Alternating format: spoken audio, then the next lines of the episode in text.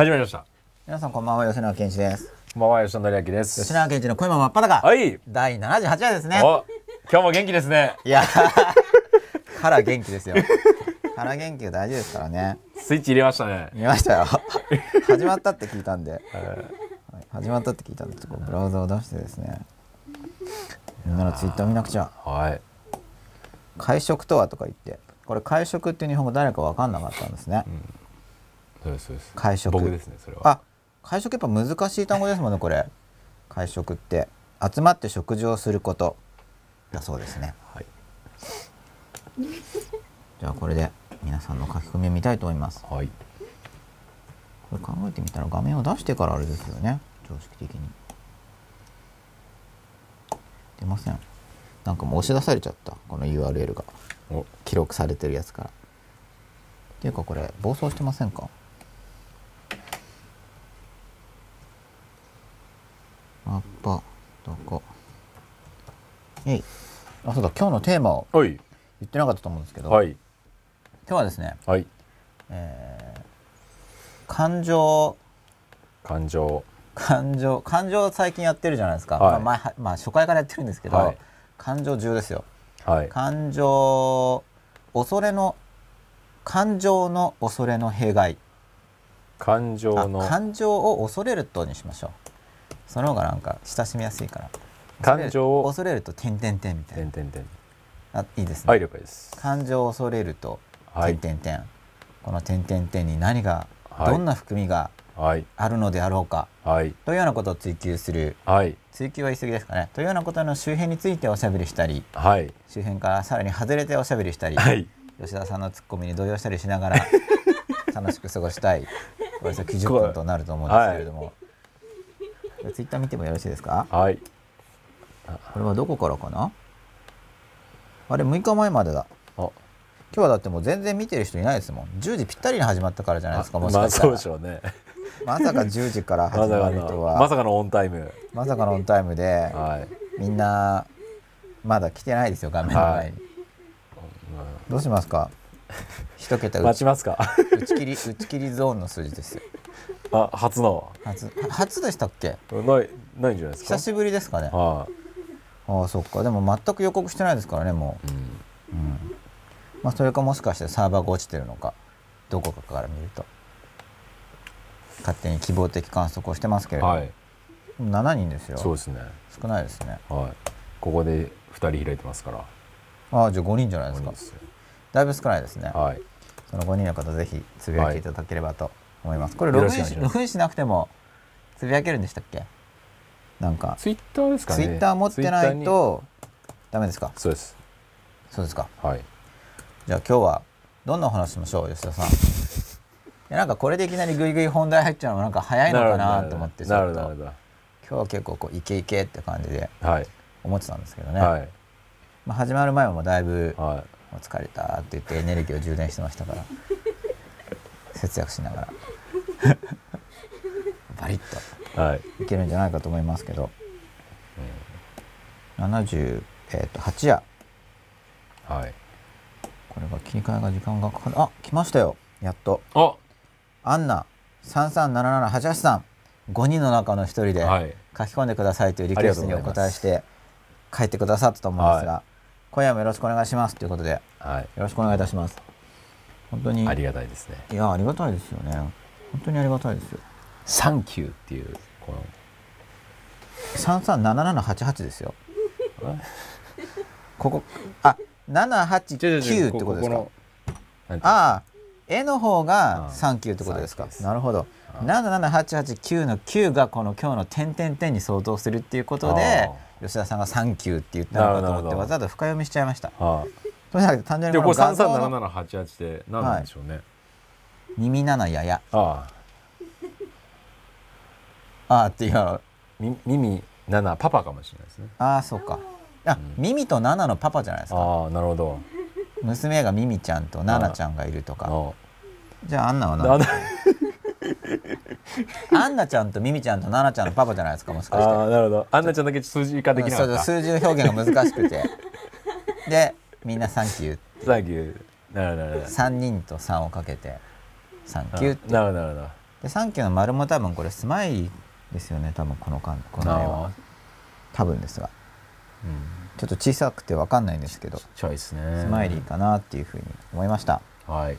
というようなことをお話しながらですね、はい、今日は78でしたっけ？そうですね。第78夜、はい、感情。あ感情を恐れるとにしたんですよね。はい、でこれ先週ちょっとすでにお話しした話なんですけど、まあ、感情を恐れてしまうんですよ。うん、感情まあ恐れ自体が感情ですけれども、はい、まあいろいろあって、いろいろあってっていうのは小さい頃からいろいろ育ってくる過程でいろいろあって。ちょっと待ってくださいね。これこれ思いっきりこれ。吉田さんがサイボーグであることがバレてますか？あれ？思いっきりこれで配信中の方に出ちゃったあれ？ちょっと待って待って。あれ？吉田さんが何かをしています。調子悪いんですかね？いやそんなことないです。そんなことないですか？はい。バッチリ。はい大丈夫です。大丈夫ですか？はい。いいですか？じゃあ。はいすいません続けてください。いいですか？はい。まあ感情を恐れるということで、はい、まあ、感情自体がはい。ていうか恐れるっていうこと自体が感情なんですけれども、はい、感情を恐れちゃうんですよね、うん、感情例えばじゃあまあ一時まあわざわざなんかそうなんだろう変な用語使うと分かりにくくなっちゃうかもしれないんですが、はい、まあじゃあ一応言うと、うん、まず一時感情二次感情っていうふうに捉えていただければ、はい。まず何か感情が出ますよね。例えば、うん、えー、嫉妬であったり、うん、そもそも恐れでもいいんですよね。怒りでもいいですよね、うん、まあ、感情っていろいろありますけど、はい、感情が出る失望でもいいですよね。まあ、これはあんまりこだわらずに。何ですか？ペンがちょっと薄いチョイスああ色が薄いですね、はい、見えにくいですね、はい、嫉妬それ怒り失望落ち込み、まあ、などなどです。大体喜びでもいいんですけどね。でも喜びあ喜び忘れる人もいるか。喜び。あと強い欲。これは適当に書いてるだけです、はい、要はなんか感情を表現する単語っていろいろあるじゃないですか、はい、だからそうこれも前分類とか僕も話してる時あるんですけど、うん、結局分類しちゃうと、うん、もうそれに当てはめようとすると話変わっちゃうんで、はいはいはい、要は当てはめようとしたらずれますよねその、うん、無理やり当てはめるから、だから結局また感情を感じる力が弱くなっちゃうんですよ。あの要はこの辺りのが出てるのに、こう自分のこのある言葉に分類したらずらしちゃうことになるので、はいはい、四捨五入みたいな感じで。微妙なところを感じたいんで、うんうんうん、その感情がいろいろ出ますよね。はい、ところが、はい、まあもしかすると、うん、この番組を見ている方は、はい、そろそろあまり恐れなくなってきてるかもしれないんですけどいつも「感情を感じようよ」とか言ってやってるんで、しかしまあ世間的には感情が恐れられてるんですよね、多分感情パワーがあるからだと思うんですけれども。うん。感情が恐れられてるんで、うん、基本的に感情を出してると、怒られるんですよ。例えばなんかメソメソしてると、普通「いいね」って反応なんないわけです。吉田さんとかやっぱメソメソしてる人見たら「いいね」とかって言って、いう感じですか？いやそうでもないですけどね。怒ってる人とか。うん。な状況によるんじゃないですか、はい、これはこの間あそこの間スケジューリングセミナーをして、はい、で、まあ、患者の話ちょこっとしたんですけど、うん、まあじゃあ吉田さんのリクエストで線を濃くしますね、はい、ウェルカム、はい、ありがとうございますウェルカム歓迎するじゃないですか、はい、感情をウェルカムしないわけですよ、うん、なんか出るな、はい、来るな、うん、で抑圧するっていうか、うん、こう押し込むっていうことをしますよね、でなんで抑圧するんですかって言ったらやっぱり基本的に恐れてるからですよね、うん、感情が心に出てきて、うん、でそれはやなんかやばいことが起こるんじゃないかということで、まあ、それは感情が出してると普通は、例えば落ち込んでいるとなんかそんなメソメソするもんじゃありません、元気出しなさい。とかって言われるわけです、マイナスのが出てると、じゃあプラスが出てると注意されないかっていうとそんなこともないんですよね、だからノリノリでいると、えっと、これどういうふうに注意されるんでしたっけ？あ調子に乗るなって言われるんですよね、うん、何何調子乗ってるんだみたいに言って、なんかもっと落ち着きなさいとか言って言われるんですよね、はい、そうですね、はい、なんか感情出してると基本的には、ピシャって。から未熟みたいな扱いですよね。なんかこう感情。幼稚とか。ああ子供っぽいとか。子供っぽいどっちどっちの感情を出しても、はい、基本的にはやっぱり社会的にはそういう。社会的には、うん、やっぱり大人は感情はふっと抑えるっていうか、はい、っていうことようなことがまあルフしているというか、うん、で結局、まあ、子供の頃から自分が子供の時に周りの大人が子供の自分が感情を出してると、まあ、かなりちっちゃい時はにこやかに迎え入れれたりウェルカムされたりしますけど、微笑ましいね子供はみたいな感じで。だけど、まあ、環境によってはもうかなりちっちゃい時からもうバシバシ注意されるし、で大抵非常に注意されて、まあ、しつけられるというかね、こうピタッとこういい姿勢で授業を聞くというか、うん、もう面白いとも思わずつまらないとも思わず聞くというか、うん、まあ、最近そういう風潮ちょっと減ってきたとはいえ、はい、まあ、学校でも会社でもそういうのを強制されたりして、うん、結局感情出るとあれこれ言われるから、感情怖くなっちゃうんですよね、っていう人がたくさんいるわけです、だからそこがスタートですよね。じゃあ感情が怖いと、まあ、どんなマイナスがあってでそこからどういうふうに歩んでいけばいいのだろうか。で感情を恐れてると真っ裸になりにくいわけですよ、うん、だって感情っていうものが中から出てきてるのにそれを抑え込んでたら、うん、だんだん自分で自分が何感じてるんだか分かんなくなってきますよね、感情っていうのは感じることなんだから、それを抑え込んでたらいたなんかもう嬉しいんだか、何なんだかよく分かんない。つまんないんだかよく分かんないし、でなんとなく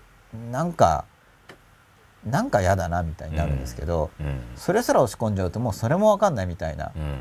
すっかり分かんなくなっちゃうっていうことになるわけですよね。でツイッター見てみてもいいですか、はい、この切り替えに時間がかかるんですけど。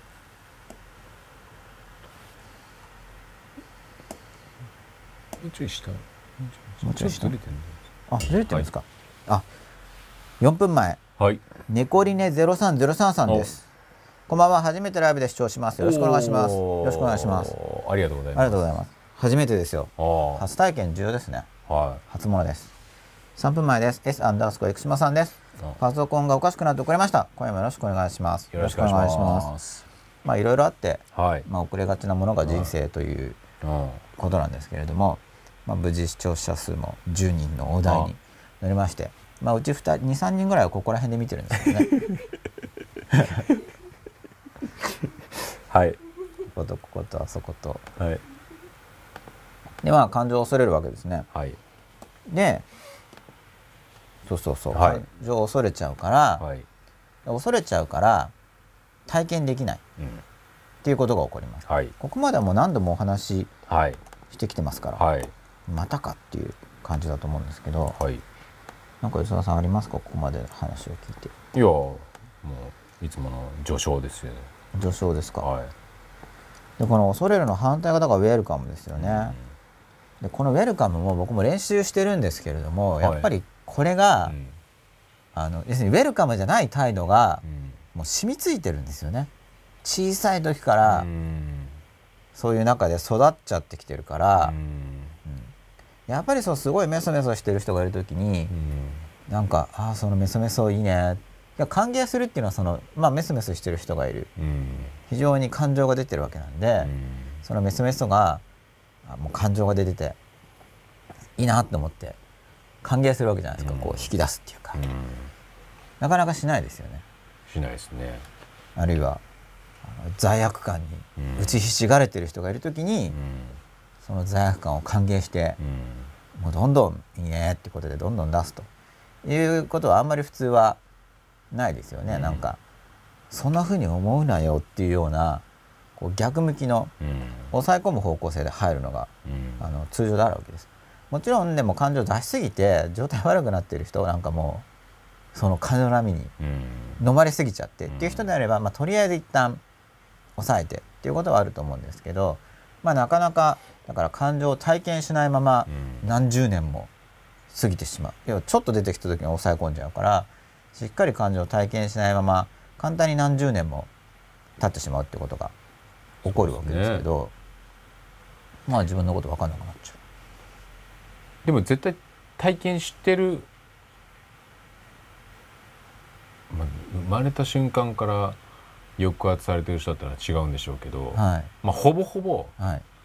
普通まあ世間一般な普通の育ちしてれば、はい、全然感情には触れてる期間があるわけじゃないですか、はい、生まれてから。小さい頃。小さい頃、はい、まあ、今うち子供だ1歳、はい、やっぱりその感情っていうのは僕は結構子供見ながらいろいろとその子供の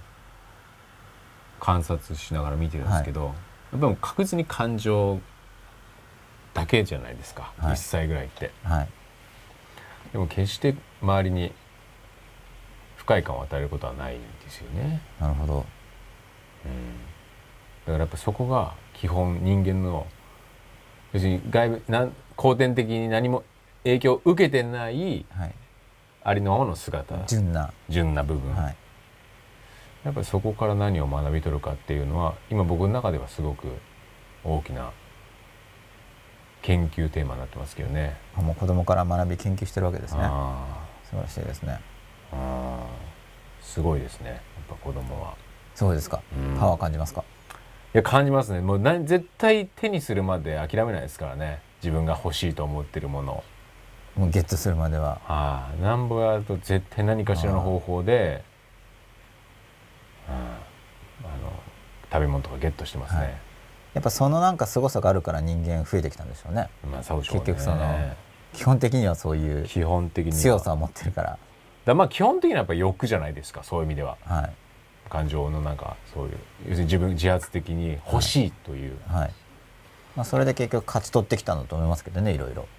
で生き延びてきた多分そうだと思いますまあ譲り合いとかありますけど、やっぱとりあえずまず自分の最低限は確保しないとみたいなものを人間はやっぱり持っていて。っていってでやっぱりしかも自分にないも要するに今まで知らなかったものと新しいものにやっぱり興味関心を示して、はい、それが何なのかっていうのを分かるまで追求する、はい、そこにどんだけ邪魔が入ろうと、はい、もう泣き弱っていうのも邪魔っていうのは何ですか？吉田さんが「えい」とか言ってこうやってはいそうです。例えばだから僕のだからこのマックとかあったら、これなんだこれはっていう話になるわけですよ。でやっぱりぐちゃぐちゃぐちゃってやって一応仕事中だからっつってもやっぱり何かしらの手法で、これを乗っ取ろうとするんですよ。マックを乗っ取ろうとするんですか、うん、例えば例えばですよ。例えば、うん、何でも食べ物でもそうですし。吉田さんが食べてると奪いに来ますか？いや奪いに来ますね。テーブルでの乗って乗ってもう何かしらの方法で。こうやって寄ってきて、はあ、かぶってかぶんですか？吉田さんが食べてるもの。なんかああとかってこっち人こっち向かしながら取るとか。それなんかそれは一応知恵を使って。知恵を使うんですよ。なるほど。でパッと口に入れてニコって笑うみたいな、はい、それも知恵の一つ。絶対知恵ですよ。怒られ怒られない知恵で。でもそのだったらもうもう。シールドみたいな。そうですよねだから、はい、別にそれは知恵とだからもう生まれ持ってる知恵じゃないですか、はい、生きるための、はい、生きると要するに自分の欲を満たすための、はい、だからやっぱもう基本備わって生まれてきてんだろうなっていう。だと思います僕も。まあ、あんまりよなんか余計なことするとうまくいかなくなるっていうのがそうなんですよね。多々あるんですけど、うん、変なインプットをされちゃうとまあいいインプットだったらいいんですけどね、うん、変なインプットをされちゃうと余計なことしますからね。余計なことするんですよね。初めから内蔵されてるやつの方が高性能かもしれない。余計なことをするくらいだったら。いや絶対そうだと思いますね。基本かなり高性能だと思うんで、うん、人間は。そうですよね、はい。余計なことをしてんだろうなって気がしますよね。かなり僕そうだと思いますよ。まあやっぱその余計なことの元になるのが恐れとか不安とか、まあ不安を何でも捨てちゃうって意味じゃなくて結局いわゆる不安を捨てちゃうっていうのはやっぱりまた不安を抑圧してるだけなんで、いや本当に捨ててるんじゃなくて感じながらなんかこう押し込んでるから、そうすると無意識側からしたら不安が伝わってないってなっちゃうんで。その不安をむしろその不安の不安の内容が起きた方が伝わるわけだからそう、ね,、そうすると意識的に狙ってる方と逆に動いちゃうわけじゃないですか、無意識の方が、だからまあ感情を恐れちゃうとまあそういう意味では感情を恐れるとそれも良くないことなんですけどね、まあ感情を恐れると何が良くないかその1はい。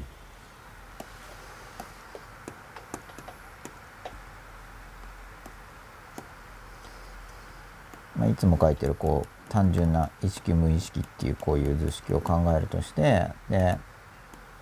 まあ、無意識の側から意識に何か伝えようと思って感情を持っていくのに感情がどうも意識の側が無視をしてしまう。となると、うん、ま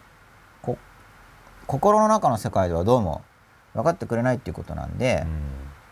こうもっと外側に向かって出来事を引き起こそうとするっていう感じなんですけど、うん、でいろいろ無意識的な行動をしてしまったり、う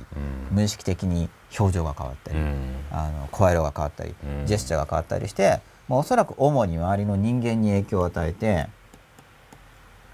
無意識の仕業で、まあ、敵じゃないんですけど無意識は。で結局その感情を感じさせようとするっていうことをすると思うんですけど、こういう状態になっちゃうとでも意識が狙ってることと別のことを無意識はどんどんどんどんやっていくわけじゃないですか、うん、伝えるために。そうですね。そうするとまあ多くの人にとって自分ですと思ってるのって意識の部分だから、うん、その意識の部分からすると不本意なことが増えるんですよね、うん、なんかうまくいかないみたいな、どうも自分が自分の思い通りに動かないとかっていうのもあるし、どうも出来事がスムーズにいかない、それはスムーズにいかないわけですよ。だってその無意識の側が狙ってること意識に伝えようとしていることと、自意識自体がこうしたああしたいっていうことがそもそも違うわけだから、まあ、それはスムーズにいかないですよね。まあ、例えばこう運転してる時に助手席に座っている教習所の先生はなんか全然別の操作してるみたいな。はい。要するに教習所の先生は「はい次左ですね」って言って「右右」って自分右に切ってるとやっぱり止められたりするじゃないですか、ブレーキとかグーってかけられて、左ですみたいな、それに似たような感じになっちゃうんで、まあなんかうまくいかないなっていう感じが、まあ、どうしてもしてしまうと、まあ、これが一つ目のデメリットっていうか、まあ、感情を恐れちゃう。感情を体験しないことによって、でも無意識自体は感情をやっぱり伝えたいから、そうするとどうも意識意識の側からするとなんかうまくいかないなっていうふうになりがちであると。いうことが一つなんですけど、まあ、もう一個は感情を恐れてるとまあ、これも結局自分の無意識が他人に影響を与えているっていうことなので、まあ、2つに分けなくてもいいんですけど、うん、特に、まあ、この1つの例として、うん、今日大きく今日テーマとして扱いたいのはこれ恐れるとですねその感情を起こすよっていう脅しが成立するんですよ。うん、自分の中に？他人から。他人から？つまりじゃあ自分が自分が何か感情を恐れてるとしますよね。何でもいいんですが、はい、まあいろんな恐れる感情にもいろいろありますけど何を感じ恐れますかね感情としては。まあ、よくあるのは怒りとか嫉妬なんですけど、はい、嫉妬、うん、まあ嫉妬を恐れない人もいますけどね。まあどの感情も恐れない人もいますけど、うん、いや例えば嫉妬を体験するのを恐れてる人がいるとするじゃないですか。じゃあ男性にしましょう。うん。え嫉妬嫉妬感情を体験するのを恐れている男性がいるとしますよね。でまあ女性がいて。これ女性だとしますね。髪伸ばそうかな。髪に見えないですか？一応女性。記号で表現しましょう。女性です。はい、で嫉妬感情を恐れている男性がいるとした時に、うん、でとりあえずまあかんじゃあ感情体験を恐れてる2人だから2人でとりあえずこう怒りをぶつけ合ってヒートアップしました、うん、喧嘩しました盛り上がって、うん、で盛り上がって喧嘩した時に、うん、じゃあって言ってじゃあ他の男と会うっていうふうにこっちの女の子は言ったとしますよね。他の男と会うと、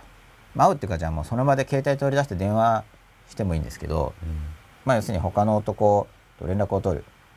他の男。他の男ですね。他の男とこう連絡を取ると。非常に説明がないと何だか分かんない図ですけど。他の男と連絡を取る、はい、そうするとこの男性の側に、うん、例えば嫉妬が出るとしますよね、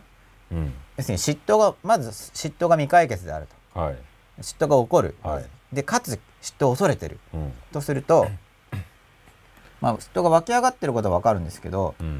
まあ、怒りと嫉妬が混じってると思いますけど、はい、無意識の側から意識の方にこう、うん、もう嫉妬がそもそもあるわけだから出てきますよね。うん、で嫉妬か嫉妬を恐れていれば、うん、嫉妬を体験したくないわけですよ。うん、嫉妬を恐れてるから。だからこうこれが脅しでこのじゃあ他の男と連絡を取るということによって自分の嫉妬が喚起されているとすると、これが脅しとして成立しうるわけですよね。あなるほど自分が嫉妬を恐れてる。から、うんうん、なんかまあ嫉妬がまあ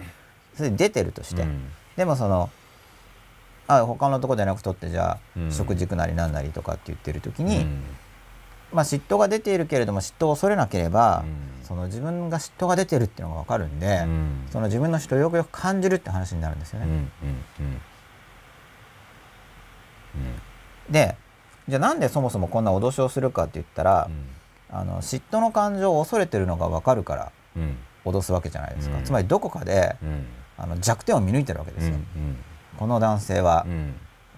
嫉妬を体験できない嫉妬に耐えられない、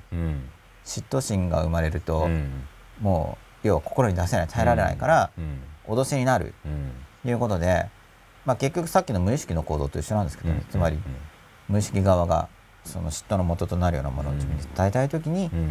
結局その周りの人に影響を与えて、つまりその弱点があることによって、周りの人の無意識がそれをやっぱ感知して、あこの人ここが弱点だなって思うと、その弱点をつっつきに来るんですよね、はいはいはい、誘発してしまうわけです、でそういうもう仕組みを持ってるんで、こちらの女性のもう一人のこの女性の方が、そういう仕組みについて、自覚的とか、あるいはなんかたまたまどっかで学んでない限り、まあ、踊らされちゃうんですよね。でこれ実際にはこの連絡するよって言ってますけどこっちの男性側の無意識の方がこの場合は主導権を握っている形で、うん、こっちがその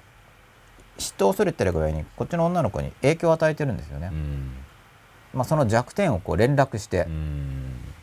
でそのわざわざ嫉妬を喚起させたくしてしまう、まあ、いじめられっ子の一部はこういう構造でいじめられてると思うんですけど、うん、なんか周りの人の無意識を刺激して、うん、なんかこう怒りたくなるとか、それは怒られることを恐れてるとそうなっちゃうんですよね。怒られることによってなんか感情が出るわけですよね、自尊心が下がるとか、ななんかいろいろ。でその感情を恐れてると周りの人が怒りたくなるような微妙な挙動をするんですよ。無意識が。その人の微妙な態度だったり、微妙な声だったり、あの振る舞いとか。そういうものをコントロールするんで。その感情感情自体じゃなくてその感情を恐れると外に向かっていくってことですよね。うんちょっと通じてるかどうかが分からなかったんですけど、うん、その感情自体を持ってるというんじゃなくてその感情を受け止めて受け止めきれずに本人が。本人が、うん、恐れてるとそれが外側に向かって外に伝えちゃうってことですよね、はい、相手に。相手がその感情を喚起するような行動をついしてしまう、まあ、それは向こうは向こうでまた無意識的にそうなるんですけど、だからスタートがまあだからいじめっ子いじめられっ子で言うならば、はい、やっぱりいじめられっ子から何かしらの、はい、そうそれが出ていることも、まあ、全部じゃないでしょうけど、もちろんいじめっ子の側からも出てるわけで、お互いに無意識が相互作用してるんですけど、まあ、だからいい感じで、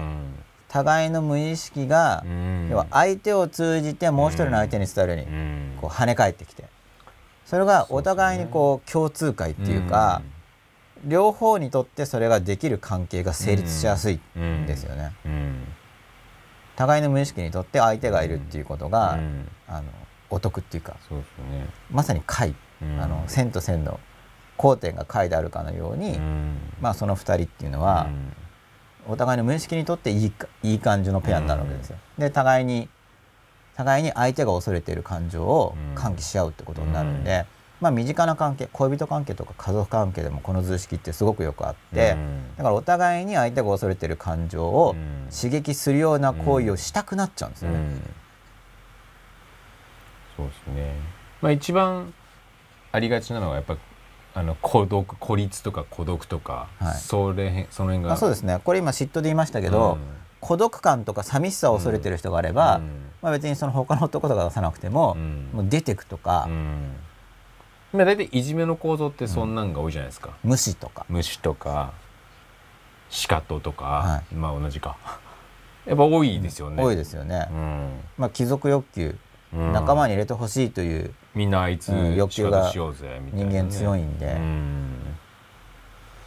それは多いですよね、はい、中学校ぐらいだったらもう確実にありますもんね。小学校中学校ね。ありますね。うん。そ僕もさその経験してるんで、はい、だもう絶対孤独をどうクリアするかっていうのがもうずっとテーマでしたね。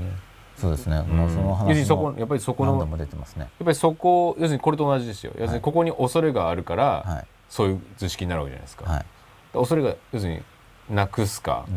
うん、受け止めるか、はい、違う形で孤独にならない方法を手に入れるかっていうとこじゃないですか。そ、ね、したら絶対そこに対するまさに恐れはクリアできる。うん。まあ、対処法もだからいくつかあるわけで、うん、孤独に孤独にならない方法っていうのはその刺激源を排除する系のものですよね、うん、要は孤独孤独という状態があることによって寂しさが喚起されてしまって、うん、で寂しさが怖い。寂しさを感じるのがうんと嫌だっていうことになると、じゃあ孤独という状況が発生しないようにしようっていうのは、その孤独自体は、寂しさ自体は依然として恐れているけれども、その寂しさ自体が発生しないようにしようっていうアプローチ、ですね。それは要するにちょっと、うん、八方美人的な発想だなっていう、はい、僕が言うところの入門期的な僕はこうフェーズで考えてるんですけれども、とりあえずまずそれをやるまあもっととりあえずっていうのはやっぱその押し込めるですよね。実際に孤独な状況を出し寂しさも出てるんだけどそれを押し込めるっていうのが一番初期の初期初期の対処法という。でまあそれはあまりうまい方法じゃないと思うよって話をずっとしてるんですけど次がその恐れが出たら押し込める寂しさが出たら押し込めるけれども寂しさがこう刺激されないような環境づくりをしようっていう手に入るわけですよね。ただこれはだけど環境を作ったところでやっぱりなんか危うさを感じるはずなんですよね。なぜならその寂しさ自体を恐れてることは結局変わってないんでなんか状況がだから恐れはずっとつついてくる状態ですよね。そうですよね恐れが恐れベースで行動が決まってるって話になるじゃないですか。そうですね。はい、そうなりますね。だから恐れに乗っ取られてる思考ですよね、ねはい、結局その恐れに踊らされ踊らされ人生を何年も費やし、うん、その恐れが出ないような環境を作るために、本当にこれも簡単に5年10年15年20年もっと30年40年もすぐ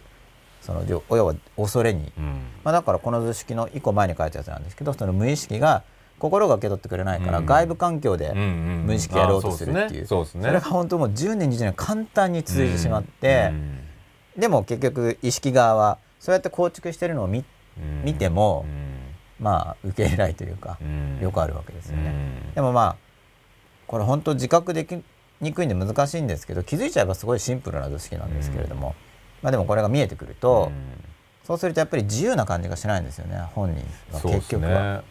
どっかで分かってるんで。どちらかと日本っていう国は、まあ、島の中で、はい、そういうなんていうんですか。社交辞令じゃないななんていうそういう相手を思いやる気持ちが割と長けてるっていうふうに、はい。はい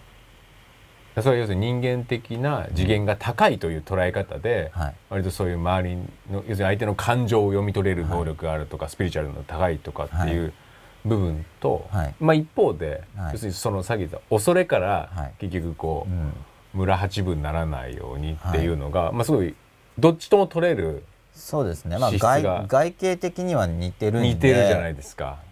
でもやっぱりなんとなくみんなが感じているのはやっぱり建前と本音っていうことがあるように、そうそうですね、やっぱり本当の、その内から出てるやつもちろん優しい気持ちもあるんだけれども、それ以上に本人のやっぱ恐れが作用していて、そうですねだからそれを嫌われるのが嫌だとか。その行動として周りの人をこう要するに恐れからスタートして、はい、そうやって周りの人を要するにご機嫌取りじゃないですけど要するにそういうことをやりながら、はいそれが本当要するに心が成長して、はい、それが本当に心からの行動に変わっていくのかどうかっていうのが、僕はすごく関心があるんですけど、はい、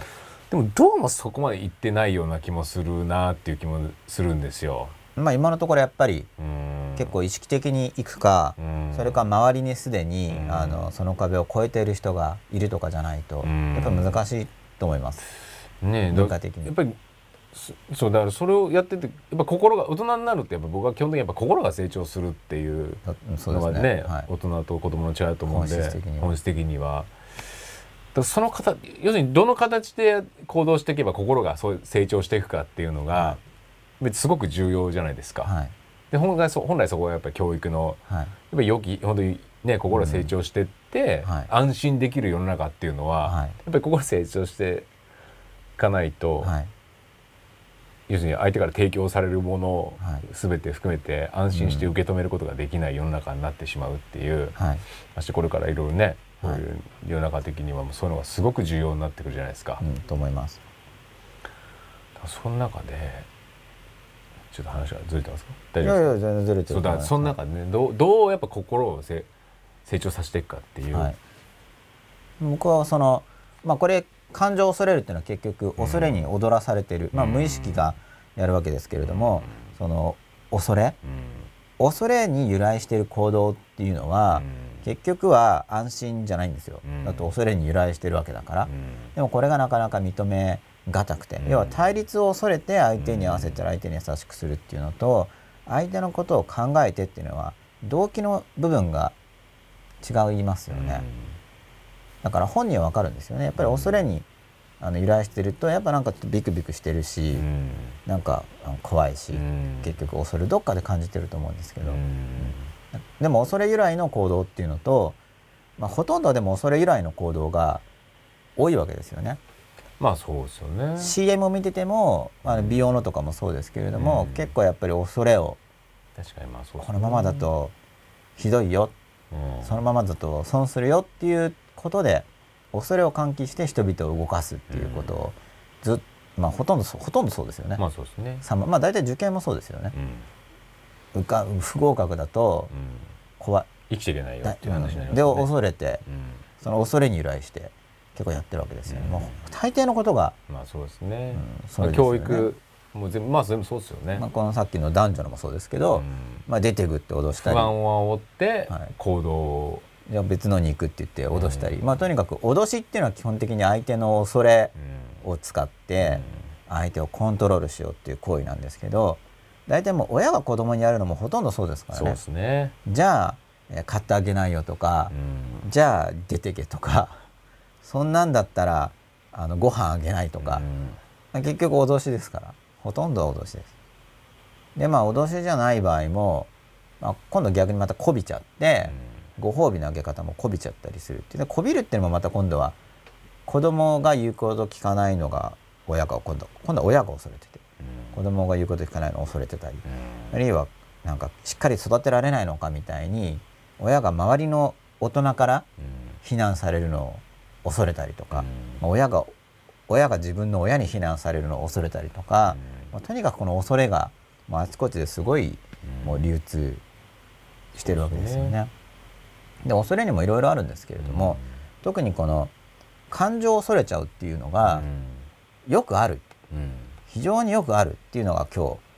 まあ、今日のテーマとして、はい、まあ、これまでこれも何度も出てきてるんですけど、はい、特にこうテーマとして取り上げて、また、まあ、毎週特にこういう観察をしてみてくださいねってことでやってるんですけど、はい、まあ、今日またこれからもお話ししてきますけど、また今週はこの感情を恐れてるっていうのを、まあ、自分自身も相手の人もこういう図式を頭に入れておくと感情を恐れてるっていうのが見えやすくなるんですよね。うん、もしさっきのこういうシチュエーションでじゃあ他の男とご飯食べ行くからとか今晩帰ってこないかもしれないよみたいな連絡があってじゃあ自分に嫉妬が出てきたとしますよね。で嫉妬が出てきてるのがまず、まあ、まず分かるとするじゃないですかこれは嫉妬だな。でまあこれまで恐れてるわけだから嫉妬体験嫉妬という感情を体験することをなんかすごい不快であるいはすごい怖くてこのままでは人生がダメになるかのような恐れとかを感じるのが自覚できたとしますよね。うん、そしたら、まあ、感じるわけですね嫉妬これは嫉妬が出てると思って、うん、あすごい嫉妬してるなと。で、まあ、別にこう、まあ、ジェスチャーで感じる方が無意識的ですけど言葉で言ってもいいと思うんですけど、うん、まあそしたら、それはもう本当嫉妬してると。で嫉妬するけど、それで相手をどうこうしないっていうのが、これがこうニューステージなんですよ。要は自分は嫉妬がすごく出ているけれども、うん、だからといってその刺激源に見える相手の行為をどうこうしようとしないっていうのが、うんうんうんうん、本当ニューステージなんですよね。うん、なるほどそれをだからそこから思考今度は思考じゃないかなと思うんですよね。うん、その要するにそれをどうじゃ受け止められるのかっていう。そうなんですよ。でこれがあの単純解要はシンプルな解っていうのは、相手に任せて自分が嫉妬してたら自分はその嫉妬を一生懸命体験するっていう、じゃああじゃあその男と食事するってなったら、あそうかって言って、じゃあ俺は一生懸命嫉妬体験してるから行っておいでっていうのがニューステージなんですよ。この対応ほとんどないです。もうすごい嫉妬するからって言ったら普通止めるじゃないですか。俺はもう嫉妬してるからそれはちょっと嫌だ、ですごい嫉妬してるからすごい嫌だから行っておいでって言ってる、俺頑張って嫉妬体験してるから。嫉妬はしてるよ。言ってでっって。でその普通はそれはだけど相手に言っておいでって言うけれどもでも俺は嫌なんだっていうのを伝えて間接的に、うん、要するにこっちの要望じゃなくてこっちは好きにしていいよって言っているけれどもでもなんかそれそれでこっちは好きにしていいって言ってるのに、うん、こっちの言うこと聞かない君はひどいやつだねっていうまたそういうコントロールをしようとするわけじゃないですか。うん、それを相手に対して相手の貴族欲求っていうものがあるだろうから、相手の寂しさを刺激してコントロールしようとしてるわけですよね。結局そういう嫉妬に対してまたやり返すわけですけど僕の考えはそのニューステージニューステージはあくまでどこまでも絵があるんですけどそこの次のニューステージっていうのはいや嫉妬感じてるけど、うん、そのだからといってどうこうじゃないと本当に。うん、だから自分はその嫉妬感じたいからあの言っておいでっていう、うん、だから自分がこの嫉妬を恐れてたから、その嫉妬の刺激源が出てきてるんだなっていうふうに解釈して、で好きにしていいよっていう、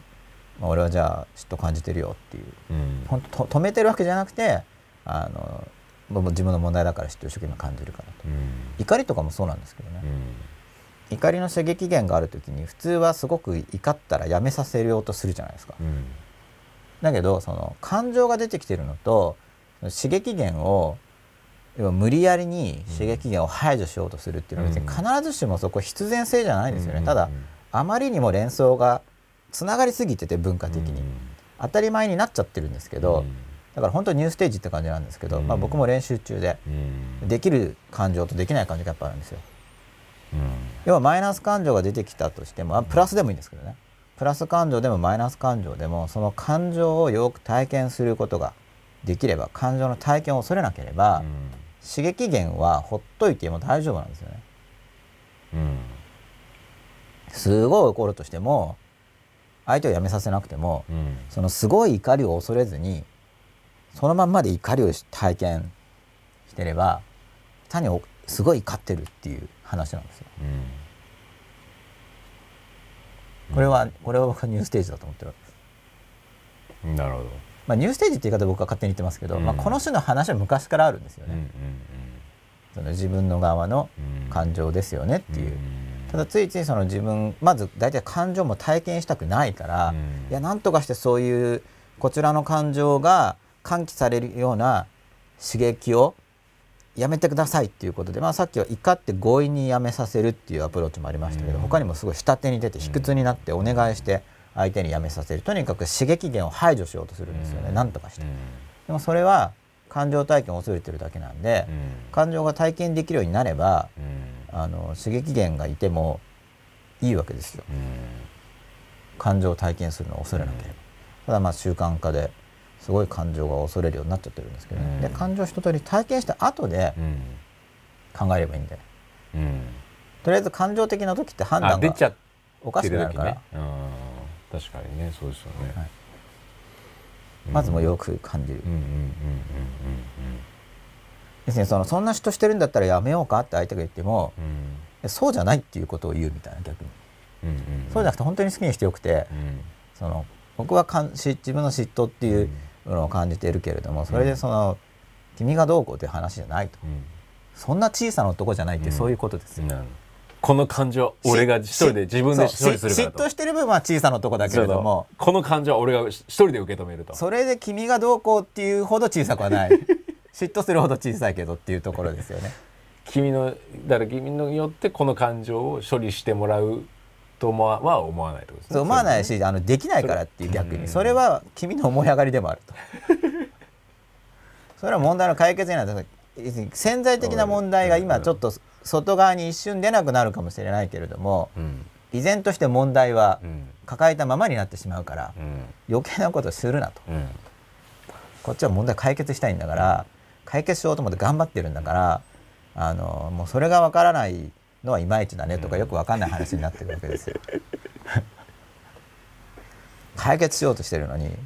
またその問題を見えないところに持っていくことになっちゃうでしょっていうことなんで、結局その刺激源をなくしてあげようかっていうことじゃないですか。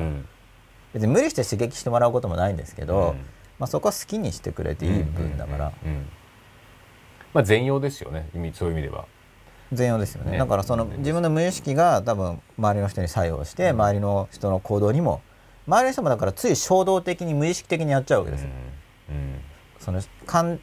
こちら側が感情を恐れてると、その感情を喚起するような行動を向こうは衝動的に無意識的にやりたくなっちゃうんですよね。でも自分がもうこう結局めくりめくって自分の心が影響を与えてるわけだから、まあ、そういう仕組みをこうよく理解して、その感情を体験してで、まあ、好きにしていいよっていう話です。その部分。は要するにそのルールに外れたこととかだったらそれはルールに外れてるからそれはやめた方がいいよっていう話はそれはそれでありますけれども感情の刺激源であるという部分においては別にそこはどっちでもいい部分でそうしないと感情が継続しちゃうから。でまあそういうモデルを頭に入れておくとできる時とできない時が当然あるんですけどまずできない時にも気づけるようになってああこれ自分が感情を恐れてて相手の行動が刺激源になっていてそれをなんか無理やり感情体験するんじゃなくて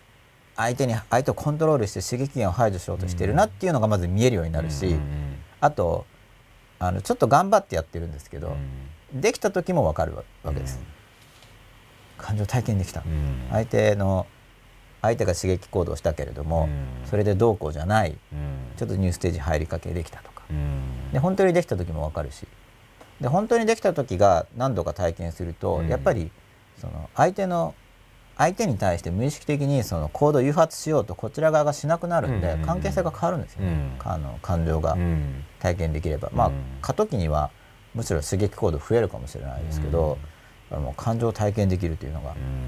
どれほどあの効果があるか、まあ、それまでずっと押し込めてきた人であればかなり人生が結構早く変わると思います。それまで何年も何年も似たようなこう繰り返しが起きていたとして結構早く変わると思うんでこの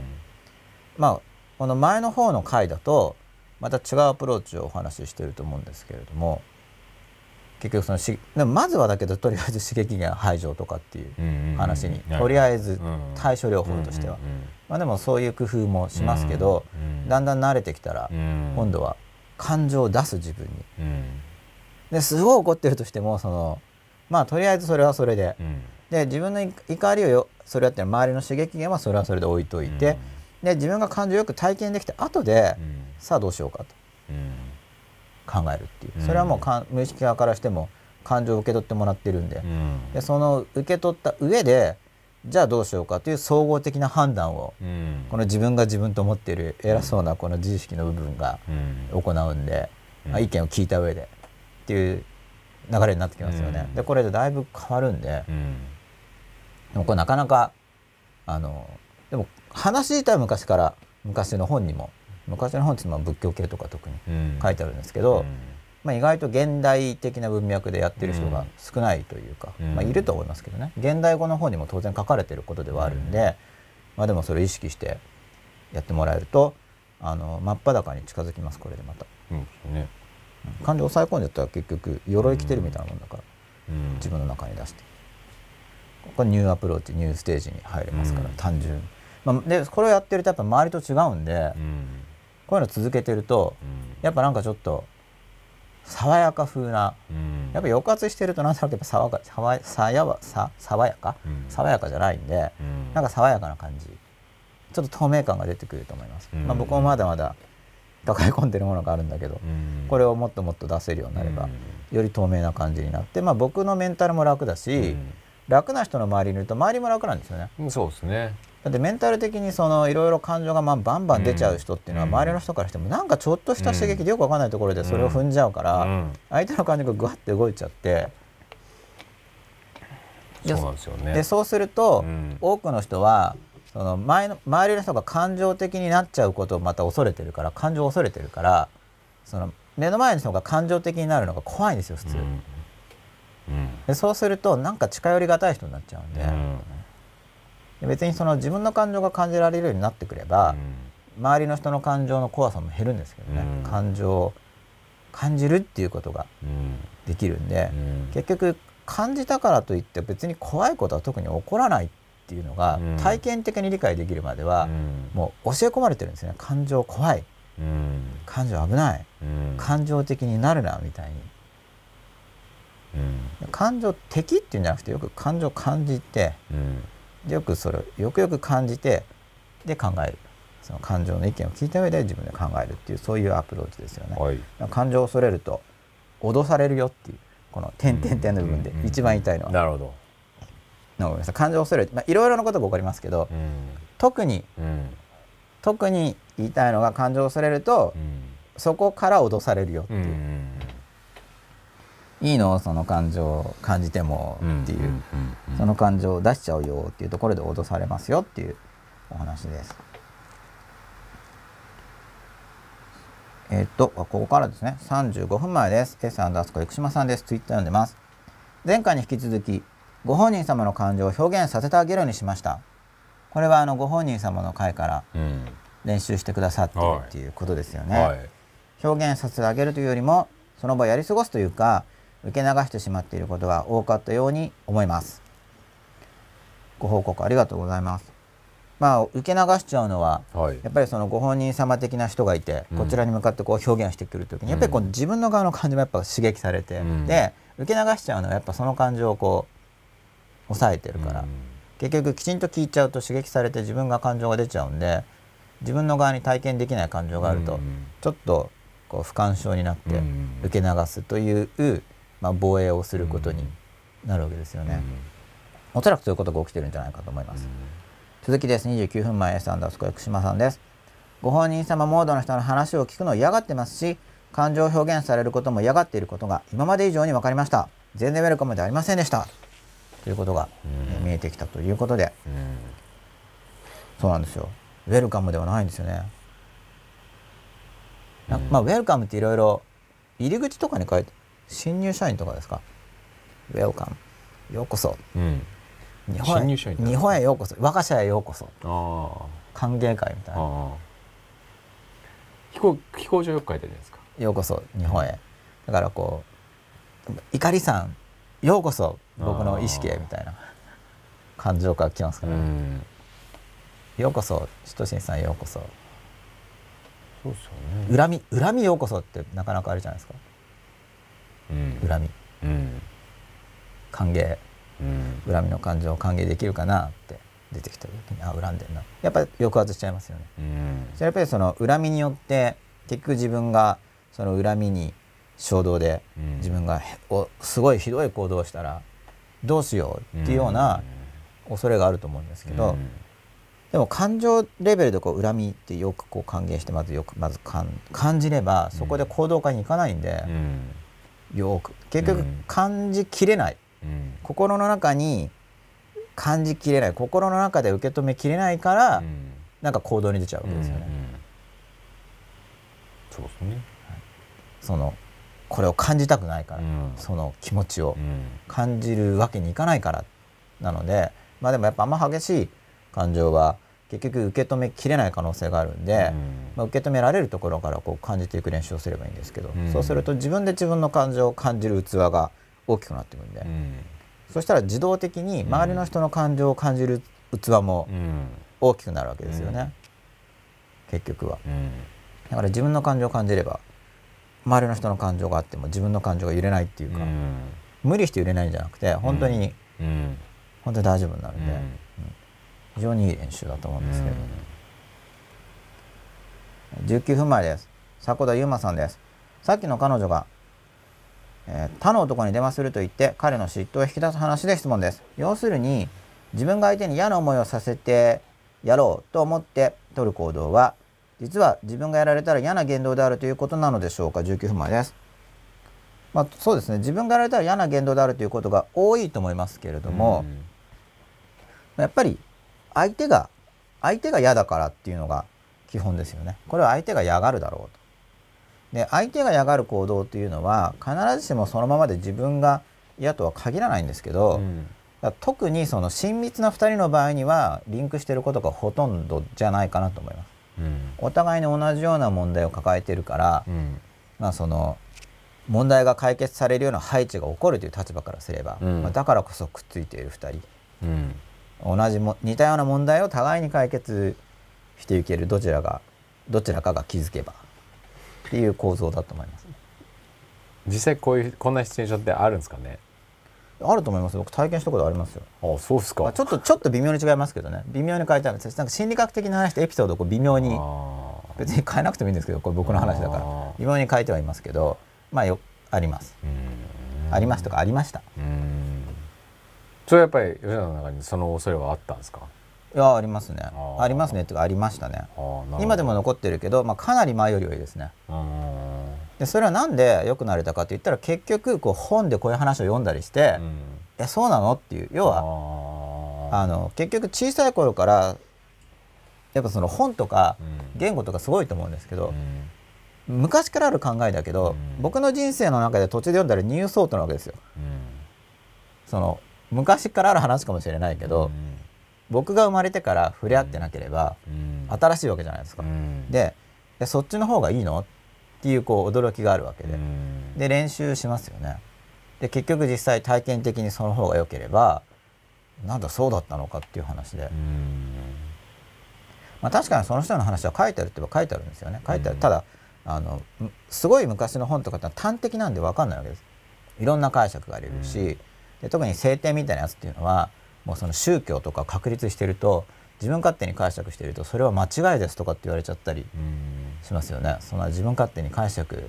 しないでくださいみたいな、まあ、だから僕はあんまり出典とか言わないんですけど、まあ、でも基本的には、まあ、その正当的な解釈っていうのもあるでしょうけど、要は自分が進化する。ネタになれば、うん、いいと思うんで、あのアイデアが出たりして、ひょっとしたらこういう意味かもしれないと思って、まあ、自分の人生が良くなれば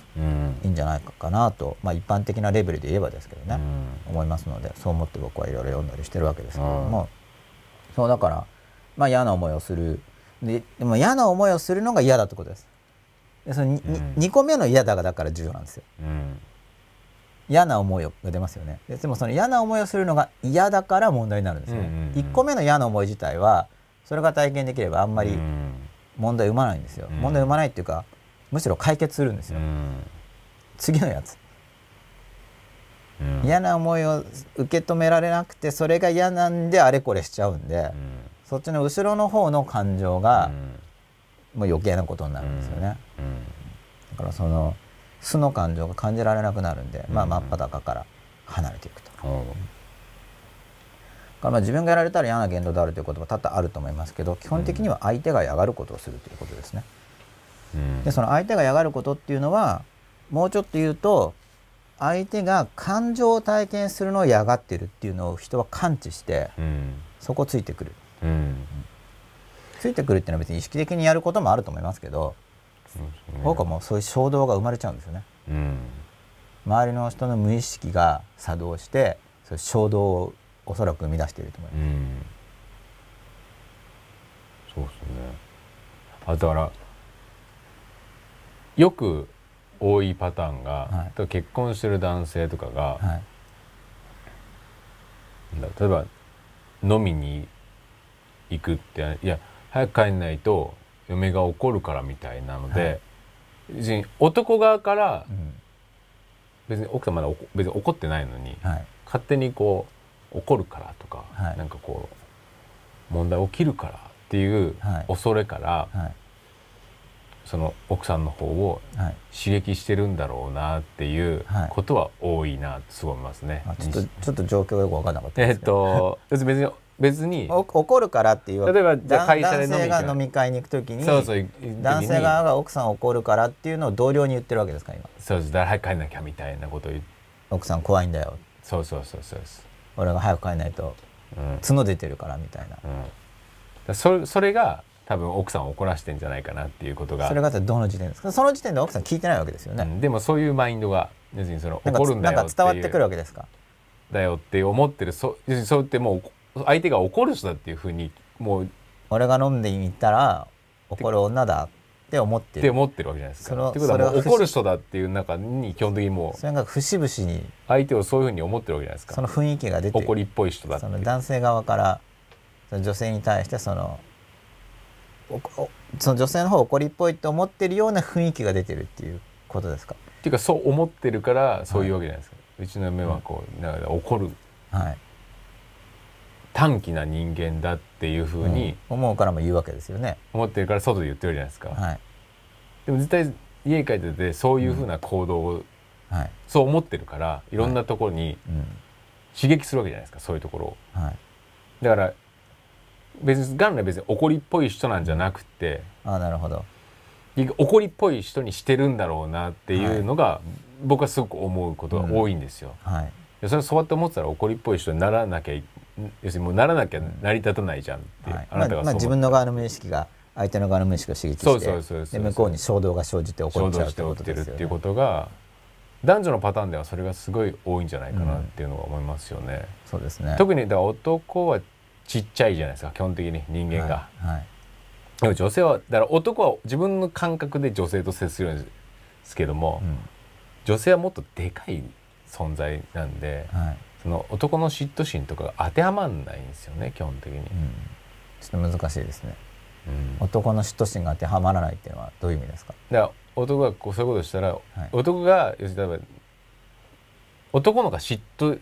量がでかい女性より嫉妬しやすい。嫉妬しやすい間違いなく。なるほど、うん、でその感覚で女性を見るから、はい。要するにそうこういうことなんだろう、まあ、女性が例えば男が、うん、女性のパートナーが飲み行くって言ったら、うん、まあ、基本嫉妬するじゃないですか、はい、とか余計な心配とか、はい。うん、あれこれ、はい、と思うだろうなって、男はだから逆のパターンになった時に、それを当てはめるわけじゃないですか。そうですね。でもまあほぼほぼそんなことは思ってないですよね、女性は女性はまあそんなこと全然気にしてないことの方が多い。でそれが男がそう思うからそれが女性を刺激して余計な怒りを生み出すっていう図式が、よくある。まあ多いと思いますね。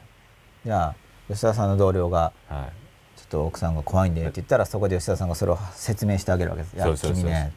それは違うよ」そう言ってるから怒るんだよっつって。そうじゃないんだよ、はい、で聞いてけ。でも絶対そう思うんですよね。よくあると思いますよそういう話。で僕一回もないんでそういうことが。一回もないっていうのは吉田さんから言い始めたことがですか？じゃあ言われそういう怒られたりとかしたことが。あなるほど。どんな人と付き合っても一回もないんですよ、はい、でそれは思わないからそんなことを、はい、相手がそんなことで怒るような人じゃないって思い込んでるんで、うん、はい、多分そこを刺激してないんだと思うんですよ、うん、いいことですね、うん、だから思った時代で多分だ無無意識が相手の、そういったところを刺激して、感情が湧き出すっていう、ことだと思うんですよね、はい、話ずれてます？大丈夫ですか？いやずれてないと思いますよ。まあずれることを恐れなくてもいいますね。ずれていいですよ全然、うん、いやでもでも絶対そうだと思いますよね。ずれるったって連想ではつながってるはずなんで、うん、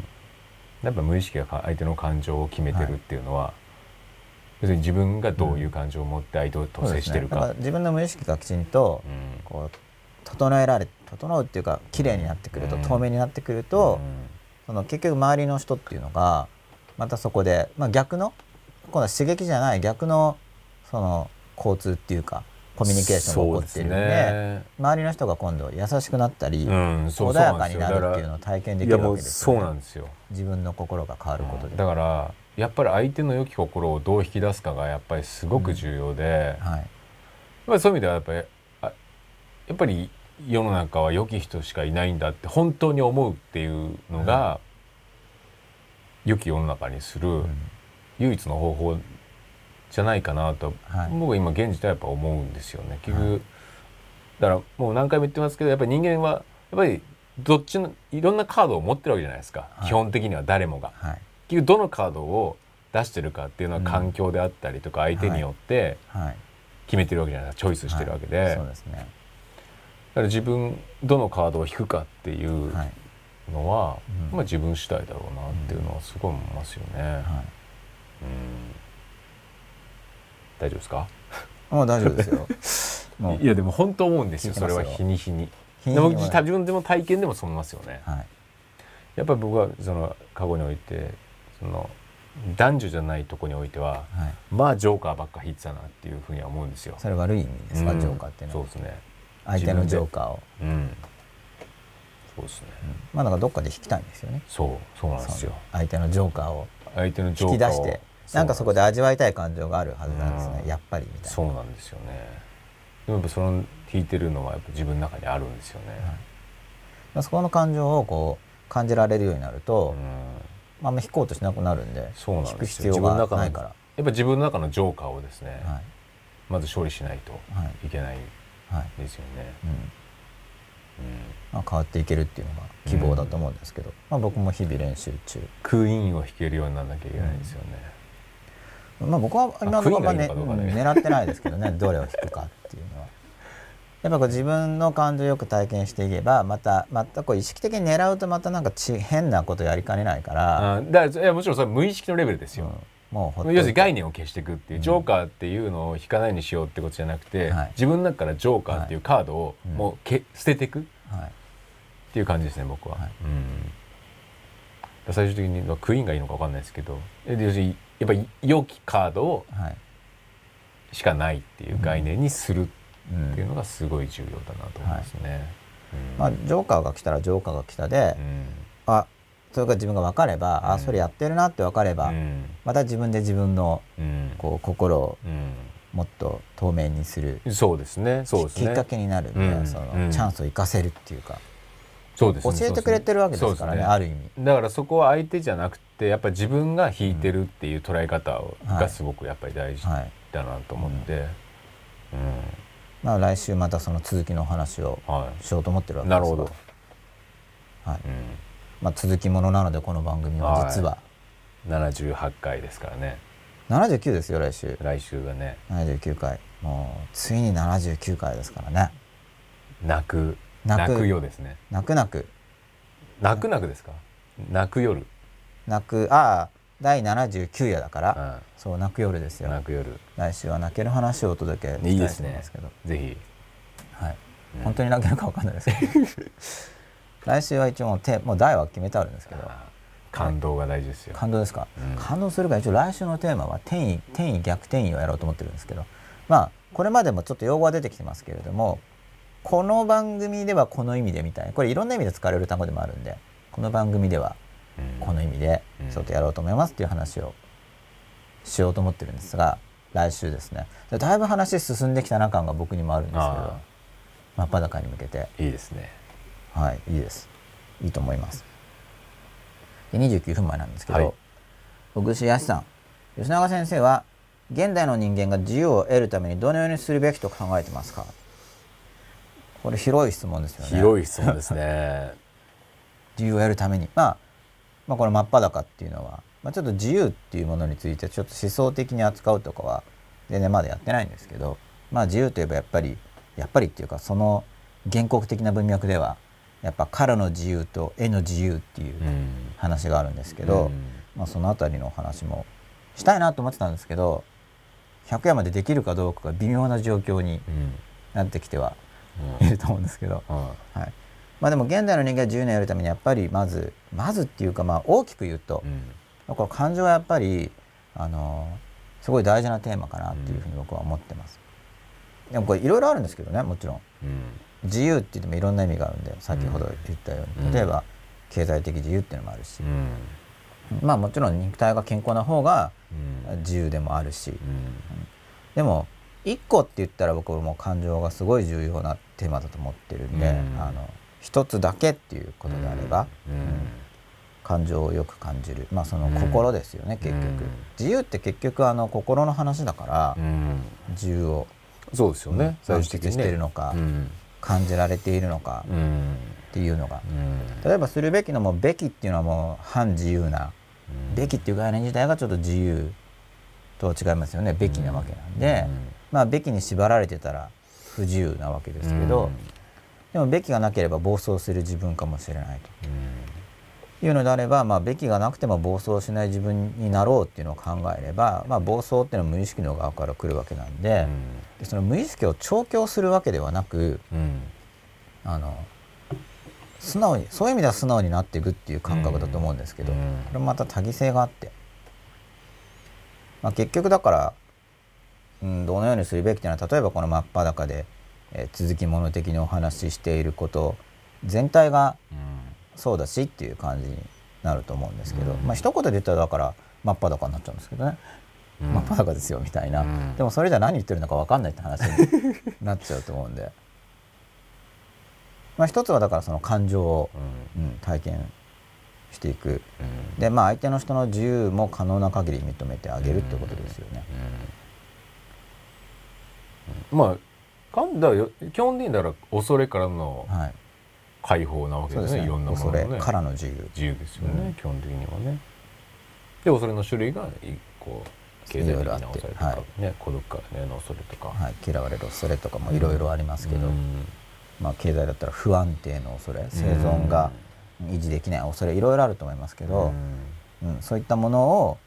だから環境を変えずしても自分の側の感情でかなり変えることができるってことですよね。例えば、まあ、今ちょっといろいろ経済が怪しくなったとはいえ例えばここ何十年かっていうのはほとんどの人にとって日本にいればその生存が脅かされるってあんまりなかったはずなんですよ。あくまでほとんどの人にとってですけれども、ところが恐れは抱えてるんですよね。それでも、じゃあその恐れ何なんだろうっていうことになりますよね。必要のない恐れであって、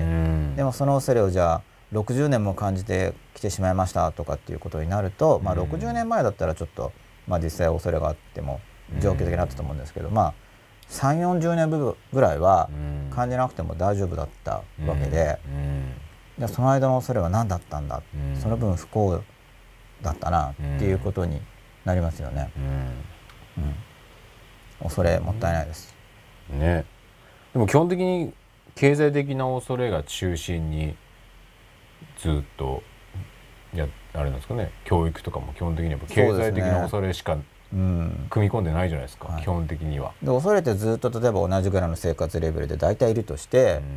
じゃあ結局大体同じでじゃあ15年20年来たとしたら、うん、じゃあその恐れてた20年は何だったのかっていう話になりますよね。何だったんだろうと。その恐れてた分損しちゃったなみたいになっちゃうんで、だからそれも結局恐れを恐れてるからなんですね。その1個目の恐れ自体だったら恐れてればいいんですけど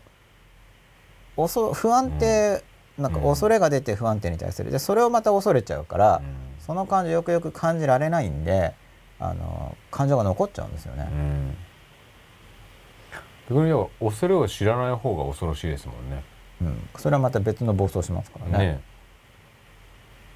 恐れがあることはありがたい話ですよね基本的にはね。はい、それよく感じていって、で恐れが出てきたら、まあ、よく感じることで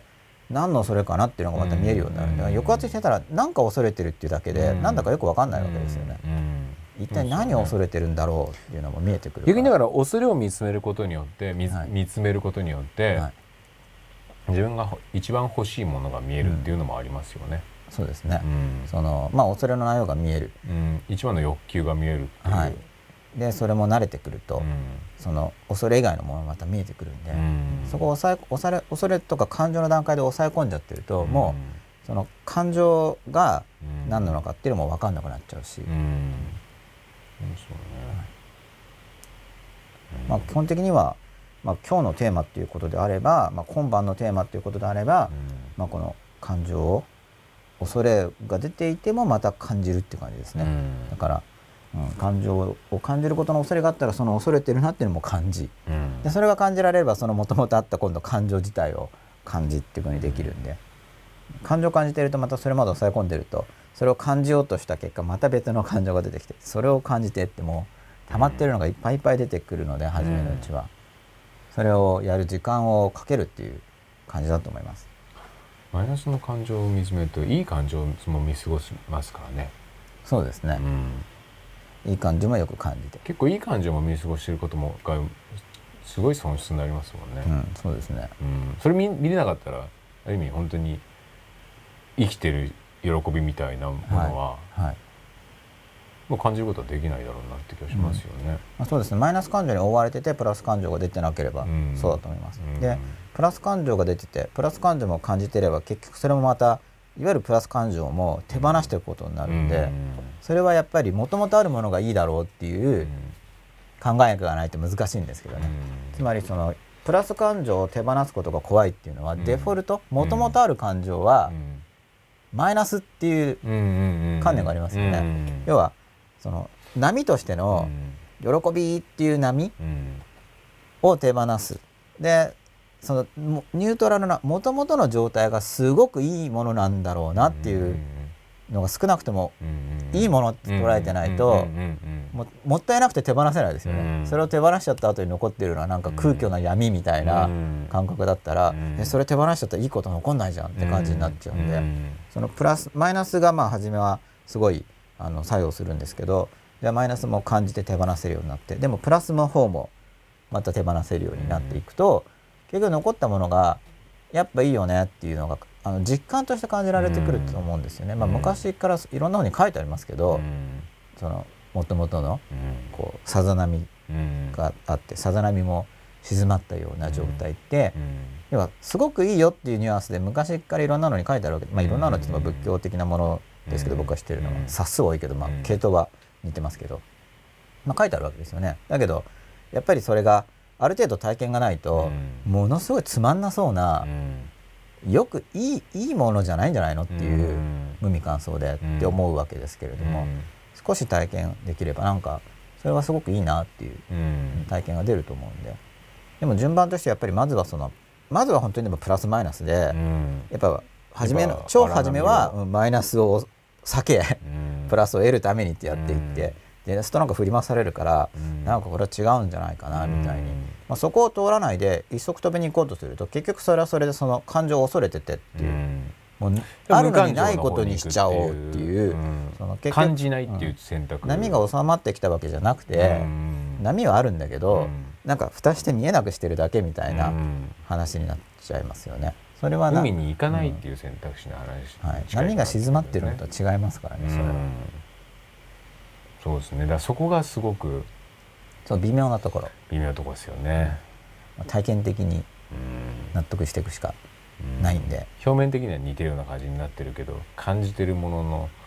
質というか内容が全然違う、ね、そうですね。結局本物の思考じゃないといけないっていうか。ね、偽物であるくらいだったら、まだ本物のマイナスの方がいいくらいの本物重視で、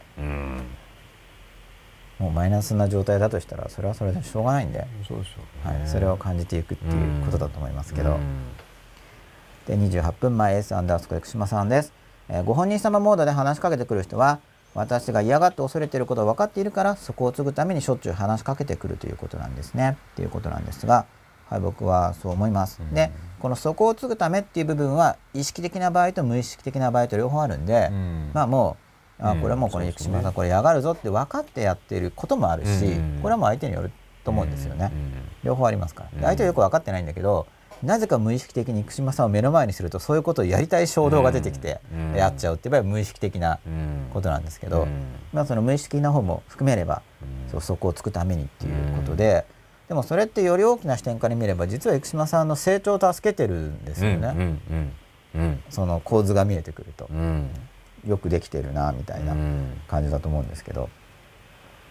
で27分前ラクラギさんです。私がある人に苦手意識を持っているのを知ってあえてあの人のことをどう思うかとかあの人いい人だよねと聞いてくる人がいます。怒りに似た感情が出てくるのですが怒りを体験して苦手を認めて表現した方が良いのでしょうかということなんですが、えー、これは会話の現場でどうするかっていうことだと思うんですけどあえてあの人のことどう思うかとかあの人いい人だよねっていう話ですよね。うんまあ嫌悪感があったら別に嫌悪感があるってこと言ってもいいと思うんですけど、うん、うん、あのどう思うかって言ったら苦手なんだよねと。ただ大事なのはそこで注釈を入れて 苦手なんだけどそれはその私が苦手だからっていう、うん、要は苦手だからあの人はダメあの人はひどいって話じゃなくて、うん、そのすごい苦手意識があるんだよねっていう。であの人いい人だよねって言われたら、そういい人なんだと思うんだけど私は苦手なんだよねっていう話をして、だけどその苦手だっていうことと相手の評価をあの別扱いしてるという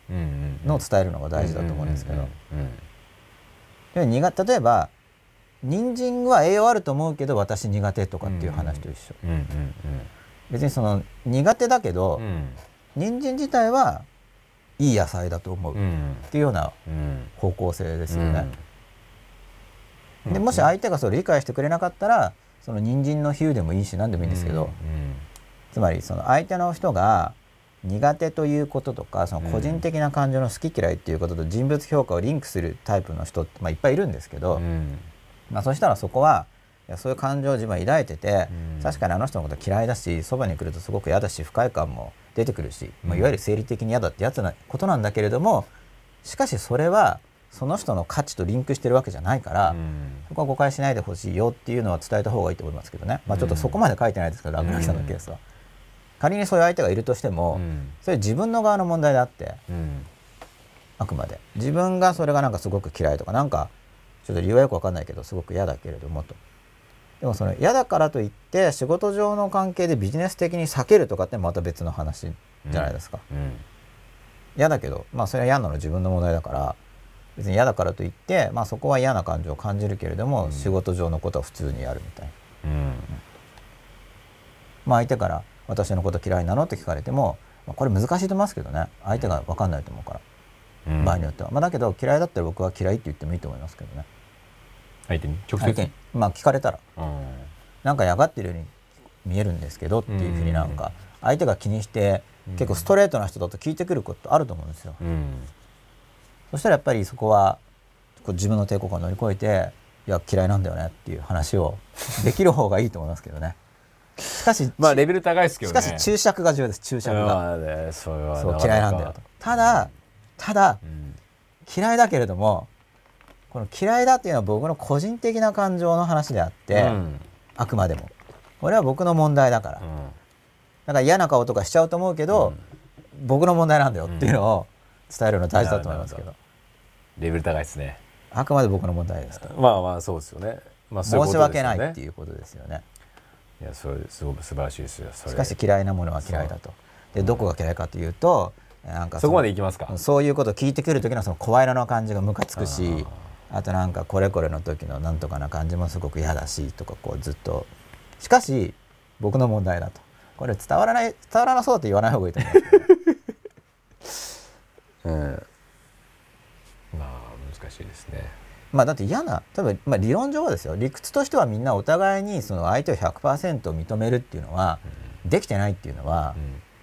一応理論上は抑えてると思うんですよ。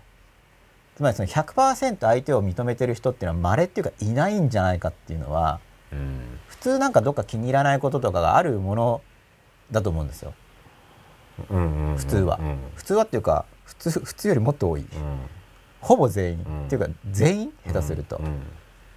まあ、そうそうですね。自分じゃないですからね。なんか気になで自分自身にまたなんか気になるとこあるわけじゃないですか、自分ってもう、うん、絶対そう基本的にはその自分は自分みたいな人間は嫌だ、うん、なんで生きてるんだろうと思っているとしてもそれでもやっぱ自分大好きな面もあるわけで、うん、自己保存本能みたいな、でそんな自分ですら自分の嫌なところいっぱいあるのに、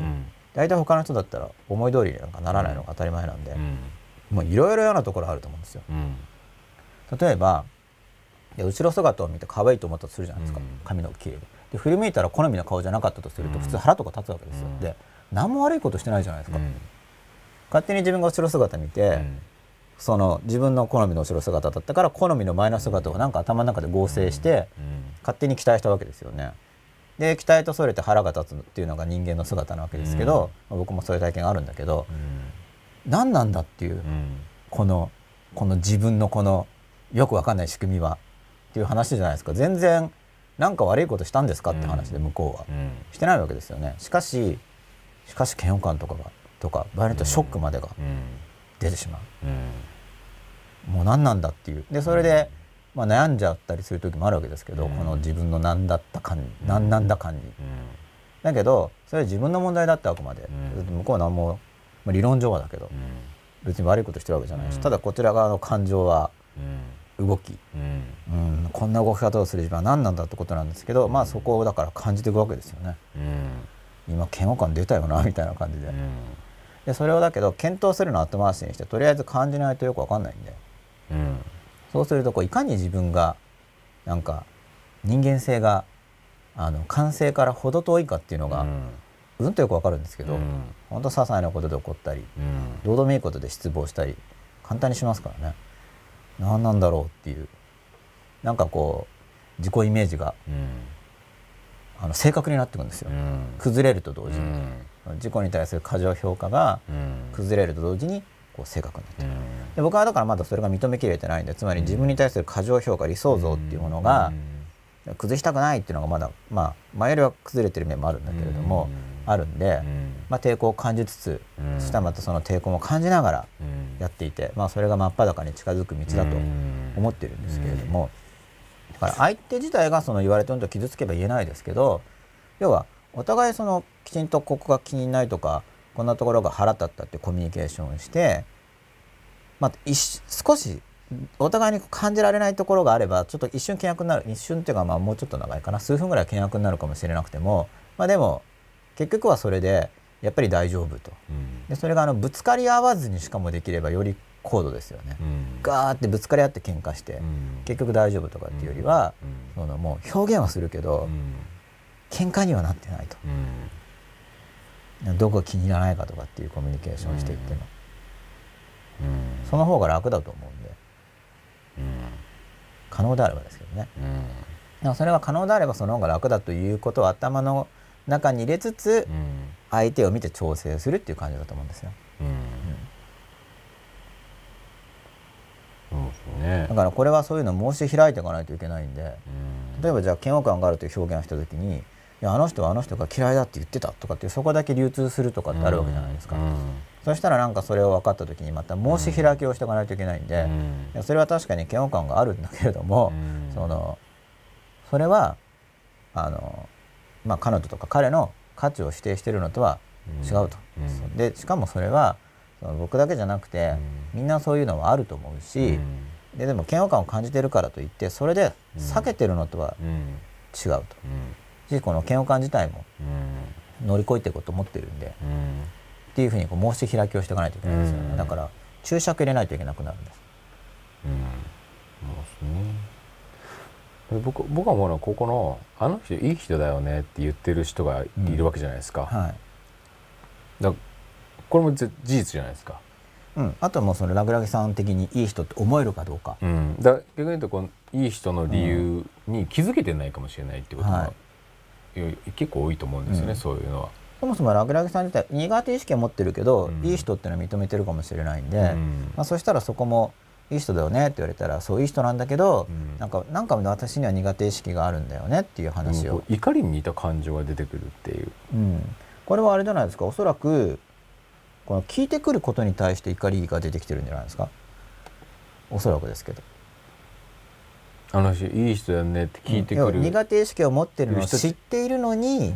わざわざあの人いい人だよねって聞いてくるああえて？ああ、うん、そういうことかそうかそうかそうか。まあおそらくですけどこれ両両方あり得ると思いますけど。そ,、うん、それはでもあんまりそうかそんなことあるんですか？まああるという報告ですね。この解釈が合ってるわけですけど。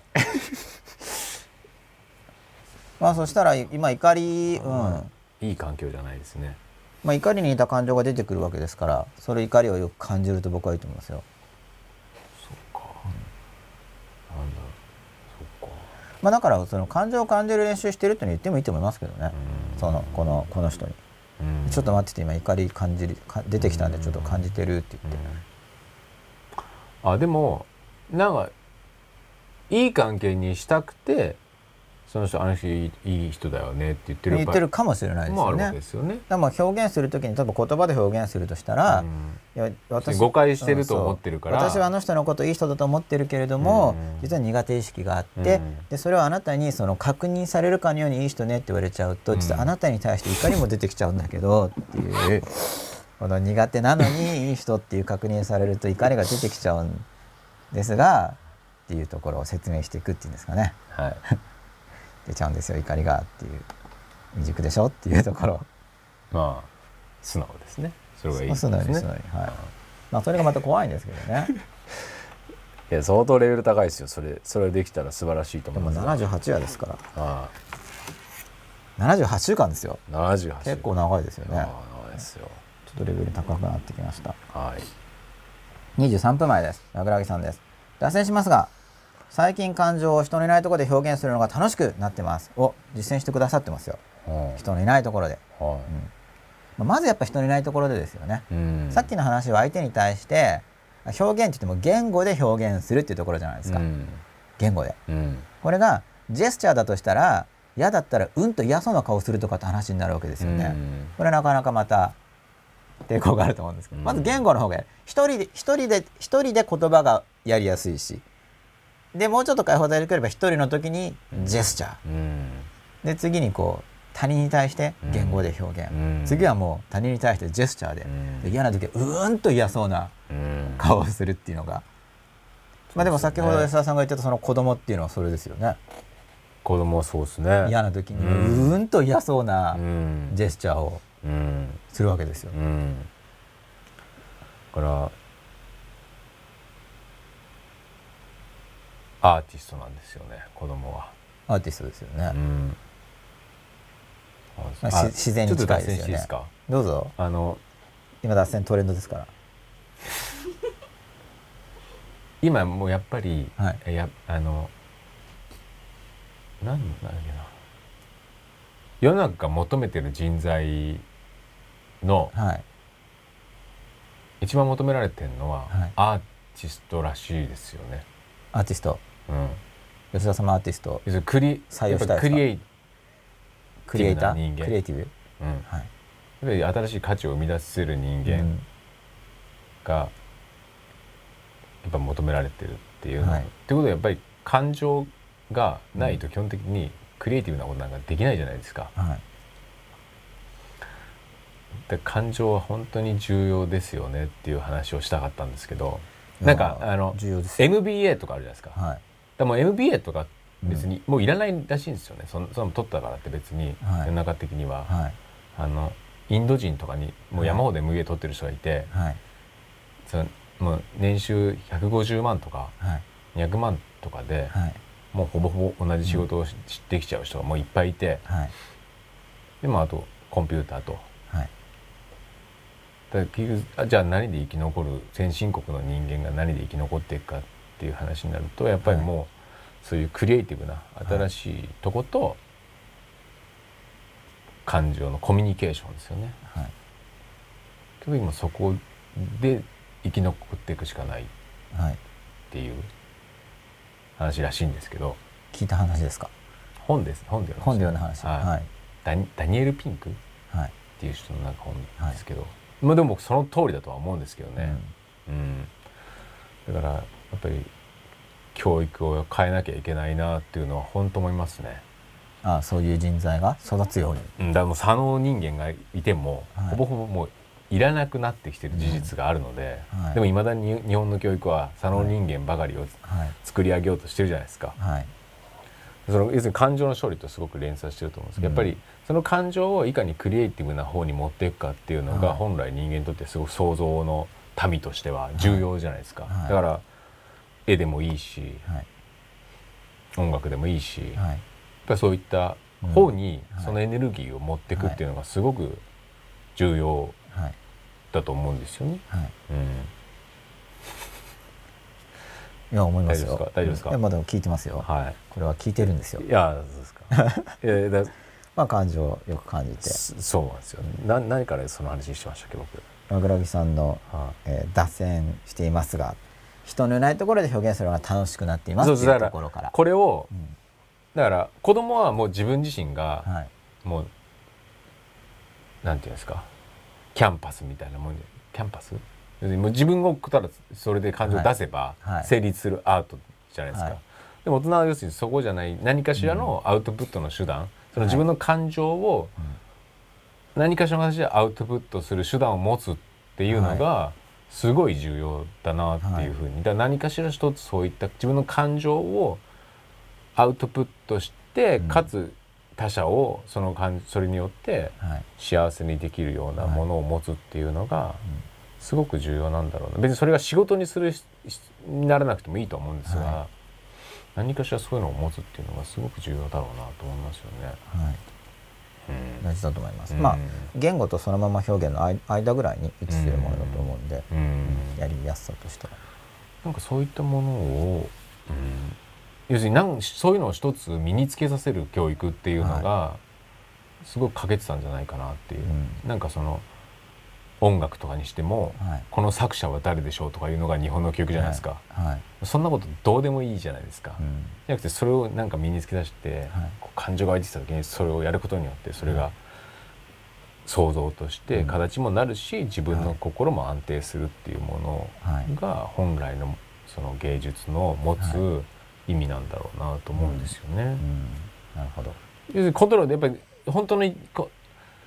芸術要するに一流の芸術家っていう人は、基本的に社会にコミットできてない人が多いわけじゃないですか基本的には。はい。はい、でもその人がどう生き延びたかって、はい、もうそれがあったからなんとか生きて、うん、生きられたっていう人がほぼほぼじゃないですか、それがあっても生きれなかった人もいるぐらいの話で、でもそれは人間誰もが持っているものだと思うんで。ぱり何かしらそういったものを持つっていうのがすごく重要だよなってより思いますよね。でも職場はキャンパスで。そうまあそう だから本当は本当は本当はそれが一番理想ですよね。はい、だから感情っていうのがで逆に感情っていうのがなかったら基本的に、はい、その人を喜ばせるようなものが生まれる生まれないんだろうなと思うんですよね。うん、うん。だからぱりまずいと思うんですよ。それは。感情がなくなるっていうのは、うん、まあ我慢に対する多分扱いっていうのが変わってくるだろうと思ってるんですけど、我慢我慢我慢。我慢するという考え方ですね。うまあ、我慢していいんですが、その我慢をもうちょっと、もうちょっといいいい感じの我慢に変わっていくと思うんで我慢。我慢に対する考え方が進化して。そうですよね、まあそういう動きの一端になればというか、まあ、こう一滴ぐらい数滴ぐらい落としたいですけどね英語があるから一滴と言わず、はい、なればと思っていろいろやってますけど僕も。そうなんですよね。だから、うん、教育は難しいですよね。まあ教育はうん面白いですね。深いですね、うん、深いですよね、はい、やっぱそれが本当にリアルに変化として現れるじゃないですか、はい、でそれがやっぱり世の中にもう明らかな形で、うん、そのまあ教育は基本的に自由にするとか幸せにするってことだと思ってるんで、うん、親が子供を教育したら子供がもっと幸せになり本来は、ね、そう上司が部下教育をしたらなんか部下が幸せになってっちゃうと、うん、そういうこと大事だと思うんですけどそ、ね,、したらやっぱり普通に幸せになればやっぱ感謝っていう感謝しろよとかって話じゃなくて、まあ、幸せになれば感謝するじゃないですか。だって幸せになったんだから。そうなんだからでも幸せになるっていう感情が、はい、要するに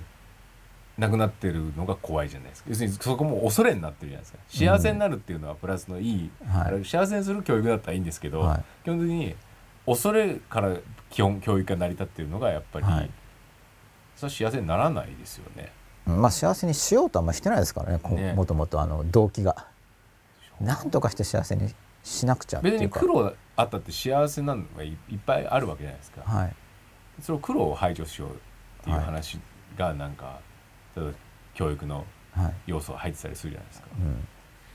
要するに感情を排除するっていうような部分がすごく大きい、はい、教育のを占めてるていう、うん。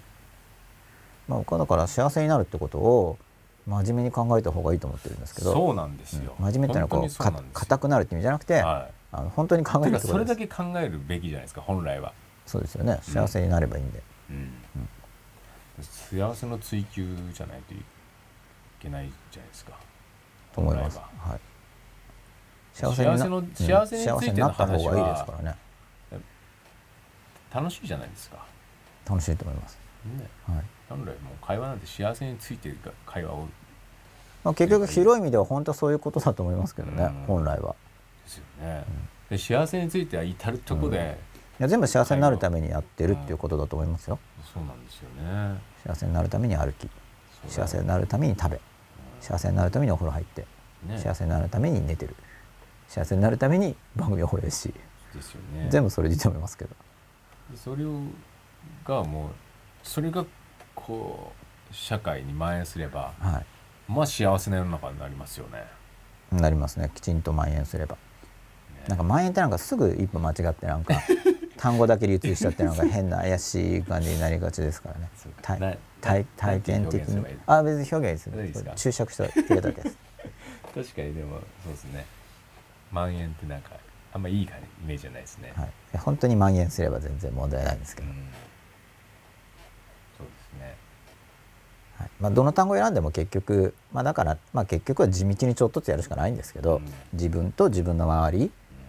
を少なくとも、まあ、幸せ量を増やすというのを地道にやるというか、うんそれが大事だと思いますけどね、うん、まあ、僕だと今だったら。でもだどの方向に地道にやるかじゃないですか、うん、そうですね、まあ、ベクトルが、幸せの方向向いてないといけないんでそれにやっぱり幸せってなんだろうっていうのを考えていて、こっちが幸せでしょっていうのがやっぱないと、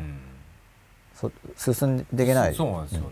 だ恐れベースでなんぼそれを一生懸命やったところで、はい、進んでるようで全然進んでないってことがいっぱいあるわけじゃないですか、はいそうですね。それ今どこかで気づくまでは。気づくまでは。こっちの方向はどうも違うんじゃないかと。はい、幸せだ幸せゲージを自分でちゃんと持ってれば、うん、違うっていうのは気づけるじゃないですか。そうですね。なんか進んでるつもりなのになんか下がってきたぞみたいな。下がってきてるってなったら これは間違ってるうん、なんか向き違うぞっていう。その幸せゲージをしっかり持ってれば確実にいい感じになってるっていうのは、うんぱり感じられるじゃないですか体感、ね、感覚としてやっぱり。それは結局また感情をよく自分でこう感じられるっていうのをやってることで、例えばすごい怒ったとか、あこれは嬉しいとか分かってきますよね。ですよね。うん、あこれ昨日去年だったらもうなんか物投げてたようなことが、はい、あなんかちゃんとこう対処できてるなとかね、うんはい、なんかそういったものってやっぱり感情を見つめることによって、はい、感情を見つめることなんかだから幸せをこう見つめることっていうのもすごく密接な部分がだと思います。もともと幸せはもう心が感じるものですから。そうですよね、幸せ。幸せいいと思いますよ、ね、僕もよく幸せだなって何かにつけて言ってますけど。幸せについて語るのが一番いいですよね。あんまない、ね、なんかあんまない少ない気がしますよね。全体量で言うと。会話の中において。うん。なんか怪しいと思われそう。怪しいって思われそう、幸せについて語り始めると僕の幸せはねって言って。どうしたんだろうみたいな。それぐらい違和感があるんじゃないですかだから、ね、あのまり当たり前の話題じゃないっていうか。そうですよね、うん。うん。だしそんなに深く考えてる人も全体量で考えると少ない気がしますよね。幸せについて考えてる人っていうのは、うん、どうすれば自分はどうなればどうすれば幸せになるのかなっていうのは、あんまり考えてない気がします実際、ね、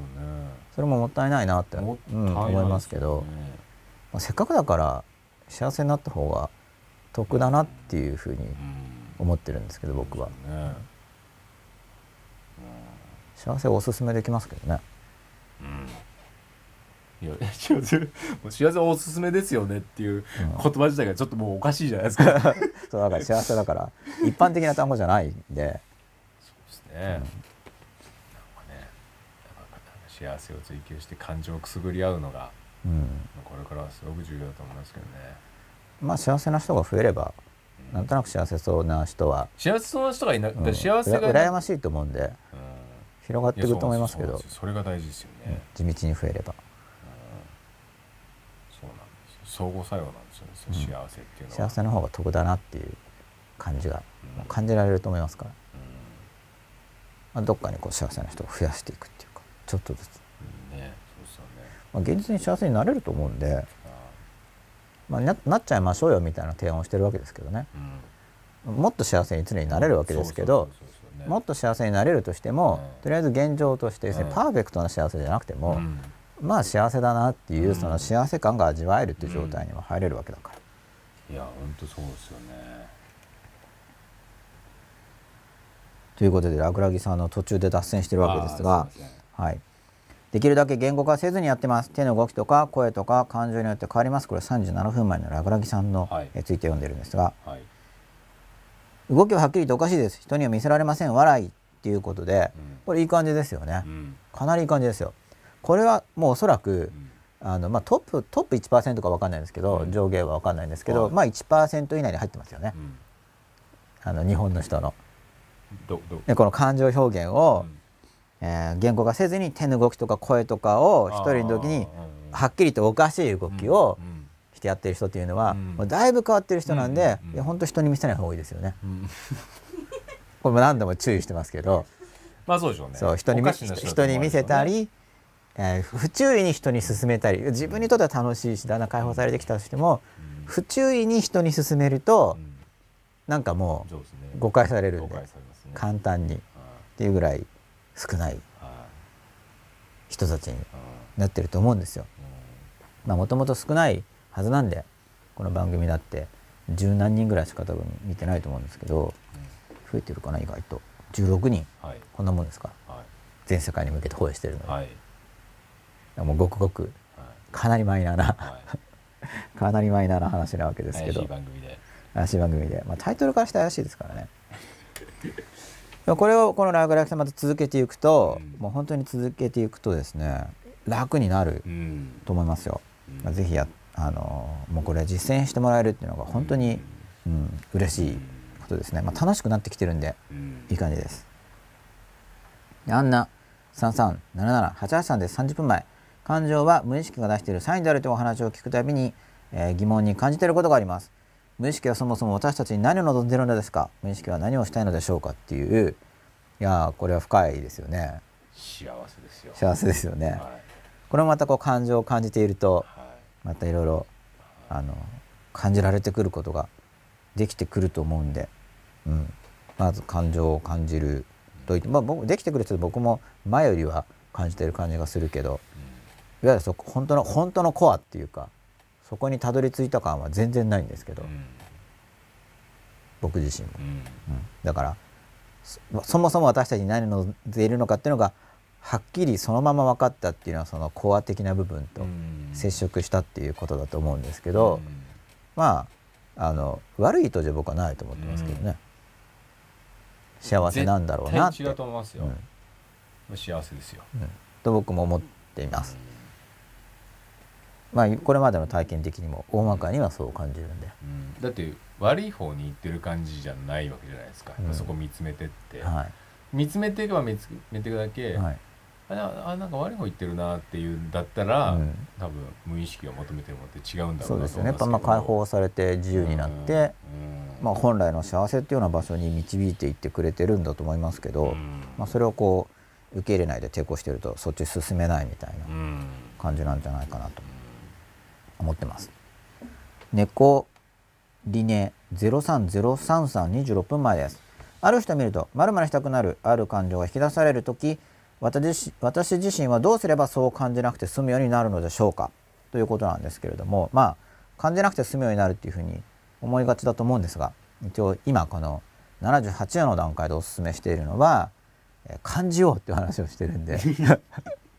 これ78話の段階ではですね何したくなるんだろう？まあ、これだからでもこの無意識的な衝動っていう話が体験的に思い出されるとか、うん、あの理解されてるわけじゃないですか、うん、ある人を見るとなんかその人の何かが自分の側の何かを刺激して、うん、なんか衝動が出てきたまるまるしたくなるっていうこう感情があってこう出てくるわけですよね。これを感じなくて済むというよりは、もう今の78歳だと感じようよって話をしてるんですけど、前の方のところを見ると、そういう人は避けようって話をしてると思うんですよ。刺激源を避けるよ。だからまず感じなくて済むようになる。インスタントの方法は、その人見ない。ある人を見るとそうなるわけですよね。インスタントの方法は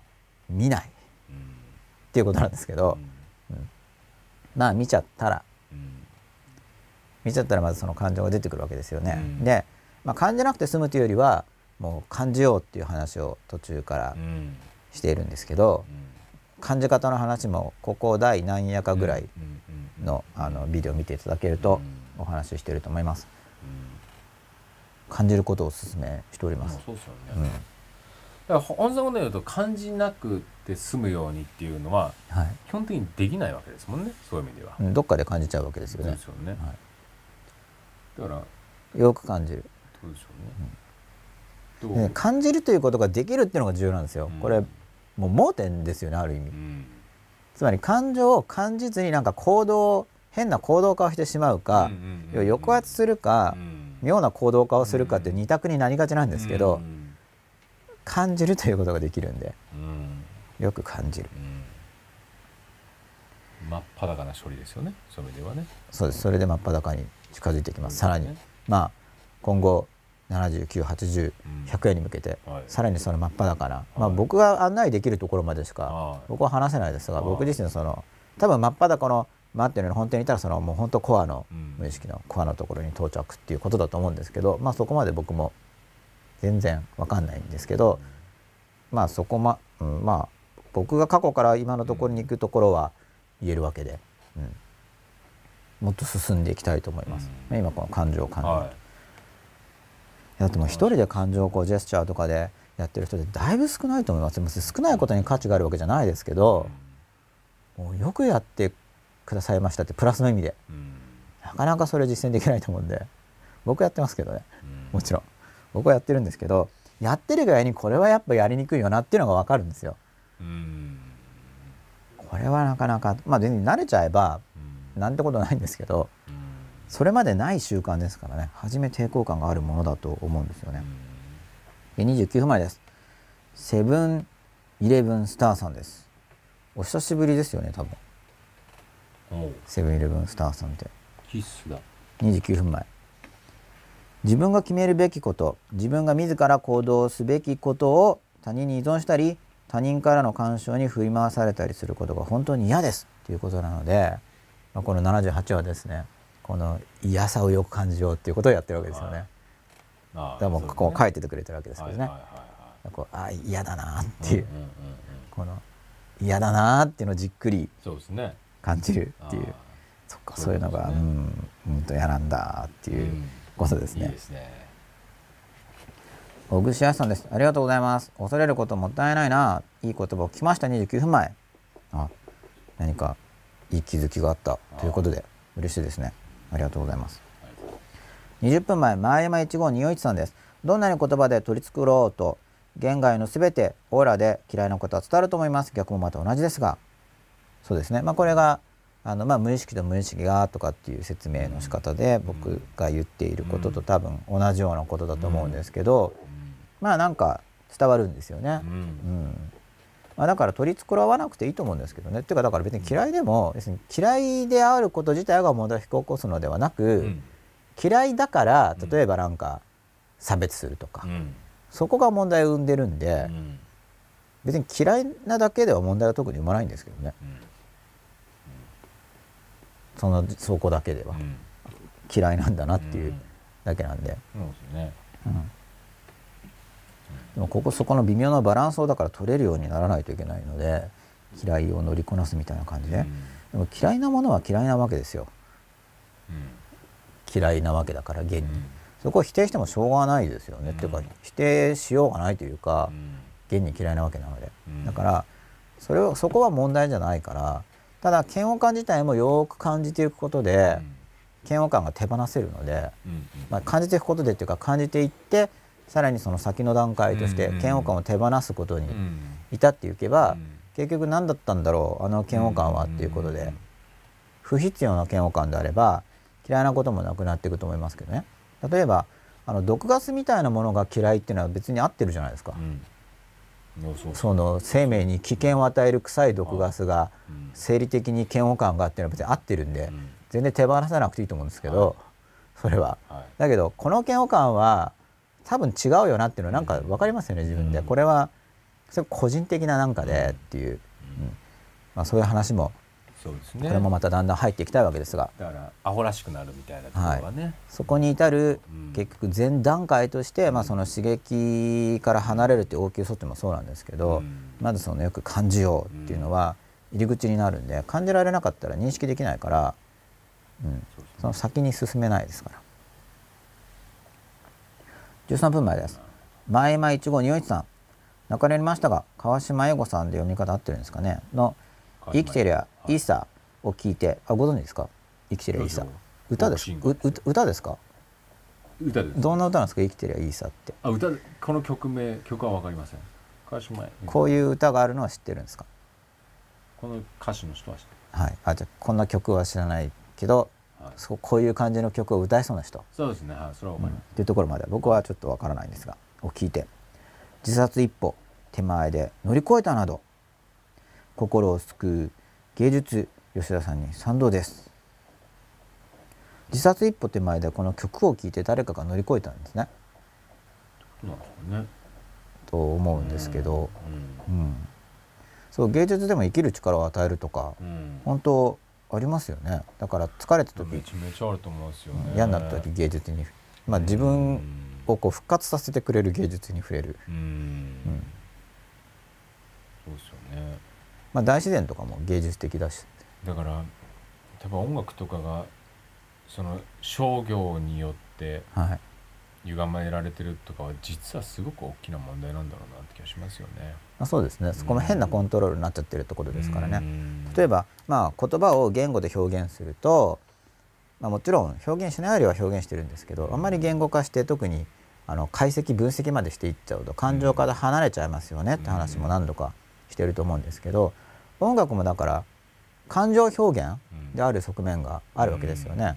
でも感情表現である側面の場合には非常に整ったリズムだったりとか、うん、そういうのとまた別じゃないですか、うん、そのすごいいいメロディーラインとか、ね、そういうのとまた違いますよね、ね、その単なる表現であるとするならば、でその表現であるっていう部分を、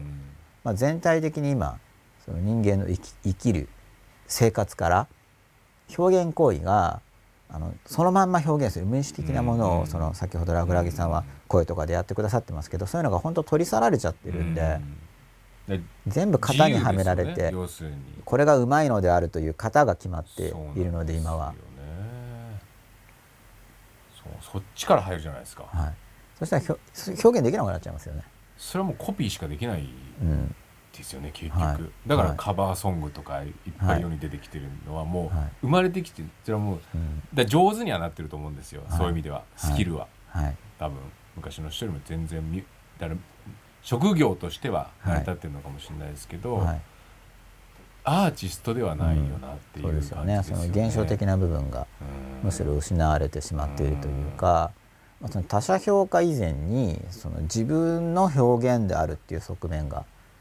あるわけですよね。だから感情がないんですよ結局は、だよそういう意味では、はい、お上手な。お上手ですけど、はい。でもスポーツとかもそうじゃないですかもう結局お客さんが入らなくなってるっていうのも、はい、うまいけどってやつうまいけどですよね、うん、野球にしてもなんかサッカーにしても、はい、感情がないかったら別に、うん、だって野球がどんだけヒットを打つとかって言っても、うん、うまいうまいですねって話ですよね。そうですよね。だからそれは何でも他のしょ、うん、同じただ職業じゃないですか。まあ本当なんか全然感情なくなんか10話ぐらいカコーンって全部ホームランにする人いたら人気でも人気出るんですかねそこまでいければ。もうただカコーンって全部ホームランみたいな、まあ、なんか淡々と回る、でもちょっとそうなりかけてんじゃない？やっぱ感情。超うまい。超うまい。カコーン。そうです、ね、全部当てちゃうみたいな。でもそれでそれの話で言えば、うん、別に何でもなんかそういう街の工場とかにも多分それぐらいの人たちはいっぱいいるわけじゃないですか、はい、すげえっていう人は、うん、それと一緒な話じゃないですか、はい、でも逆にその町の人とかの方がすごくてももうちょっとそこになんか感情があるんじゃないですかね。もしかしたらもうそうだそっちの方が。達人は。だから例えば何でしょうテレビのドキュメンタリーとかは、はい、多分そっちのを見てる方が面白かったりしますもんね、うん、なんかね。だからやっぱ感情がないと感動は生まないんで、結局経済は回んなくなるっていうのがすごい思いますよね、はいうん、だから感情を取り戻さなきゃいけないんですよねそれではそうですね。取り戻すじゃないですね。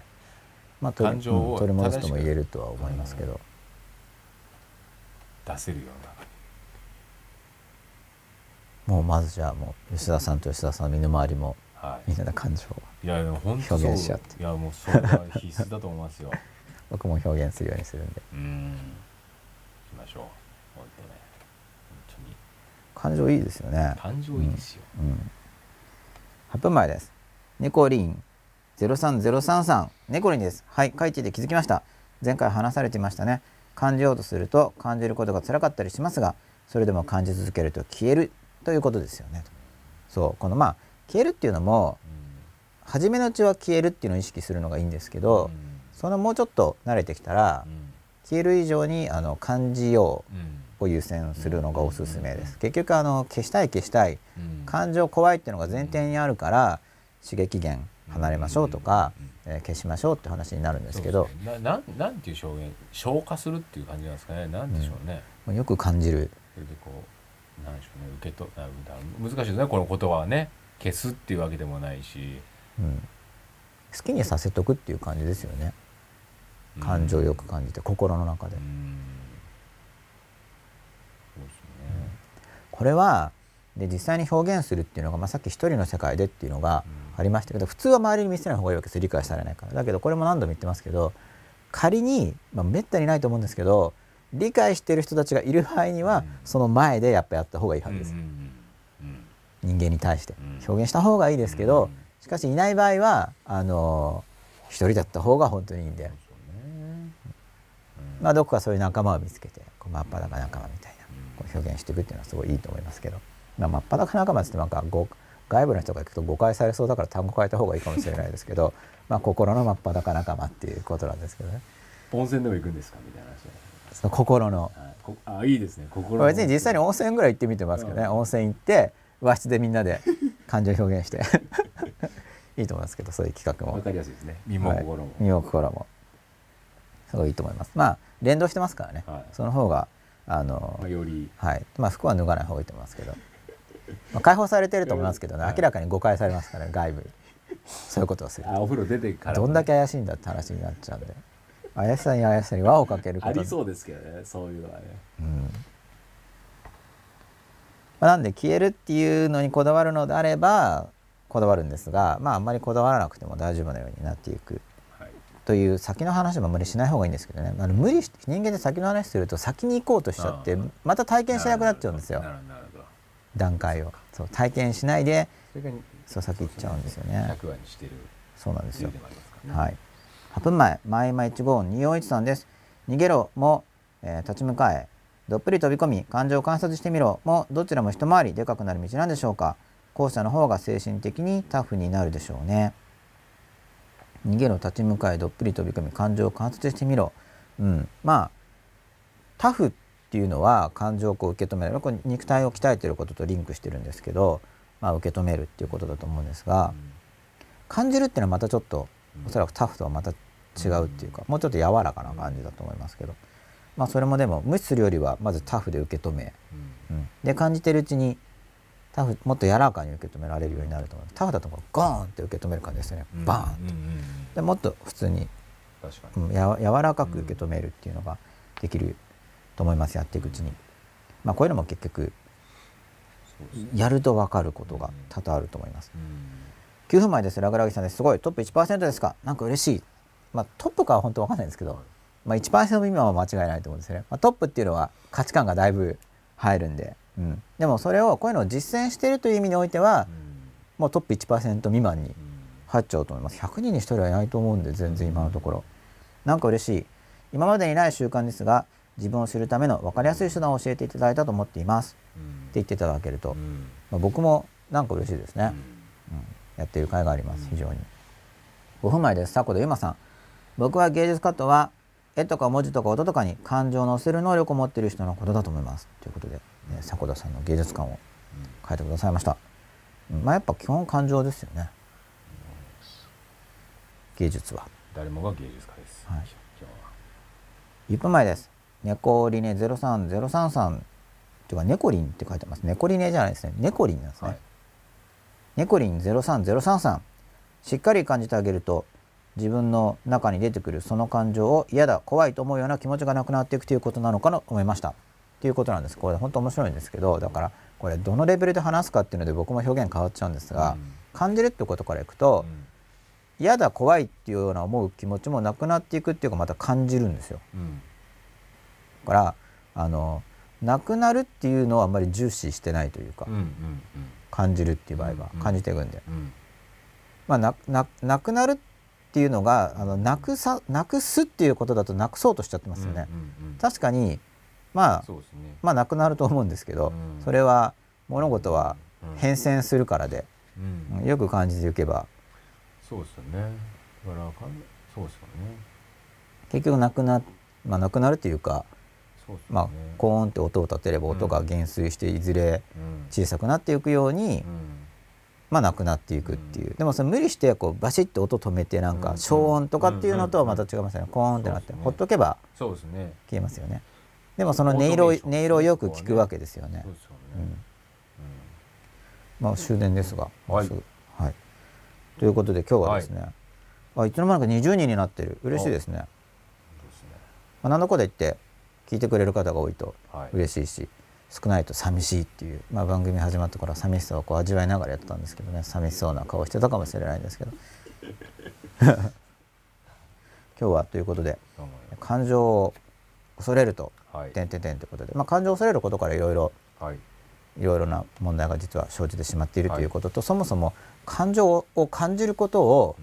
恐れちゃってるよねっていうのがそもそも結構メッセージ的に伝えたいところですので、まあ、感情を恐れると恐れてるなっていう感情を感じることに恐れてるなっていうのに、気づい気づく観察をしてみましょうっていうことと、はい、あと感じてみようっていうのが今週のテーマですね。ということで、はい、第78話についてお送りいたしました。来週もまた水曜日7時7時じゃないですね10時頃から始めたいと思いますので、はい、よかったらまたぜひ見てください。よろしくお願いします。ということで、えー、今日はここまででしょうか。はい。皆さんありがとうございました。おやすみなさい。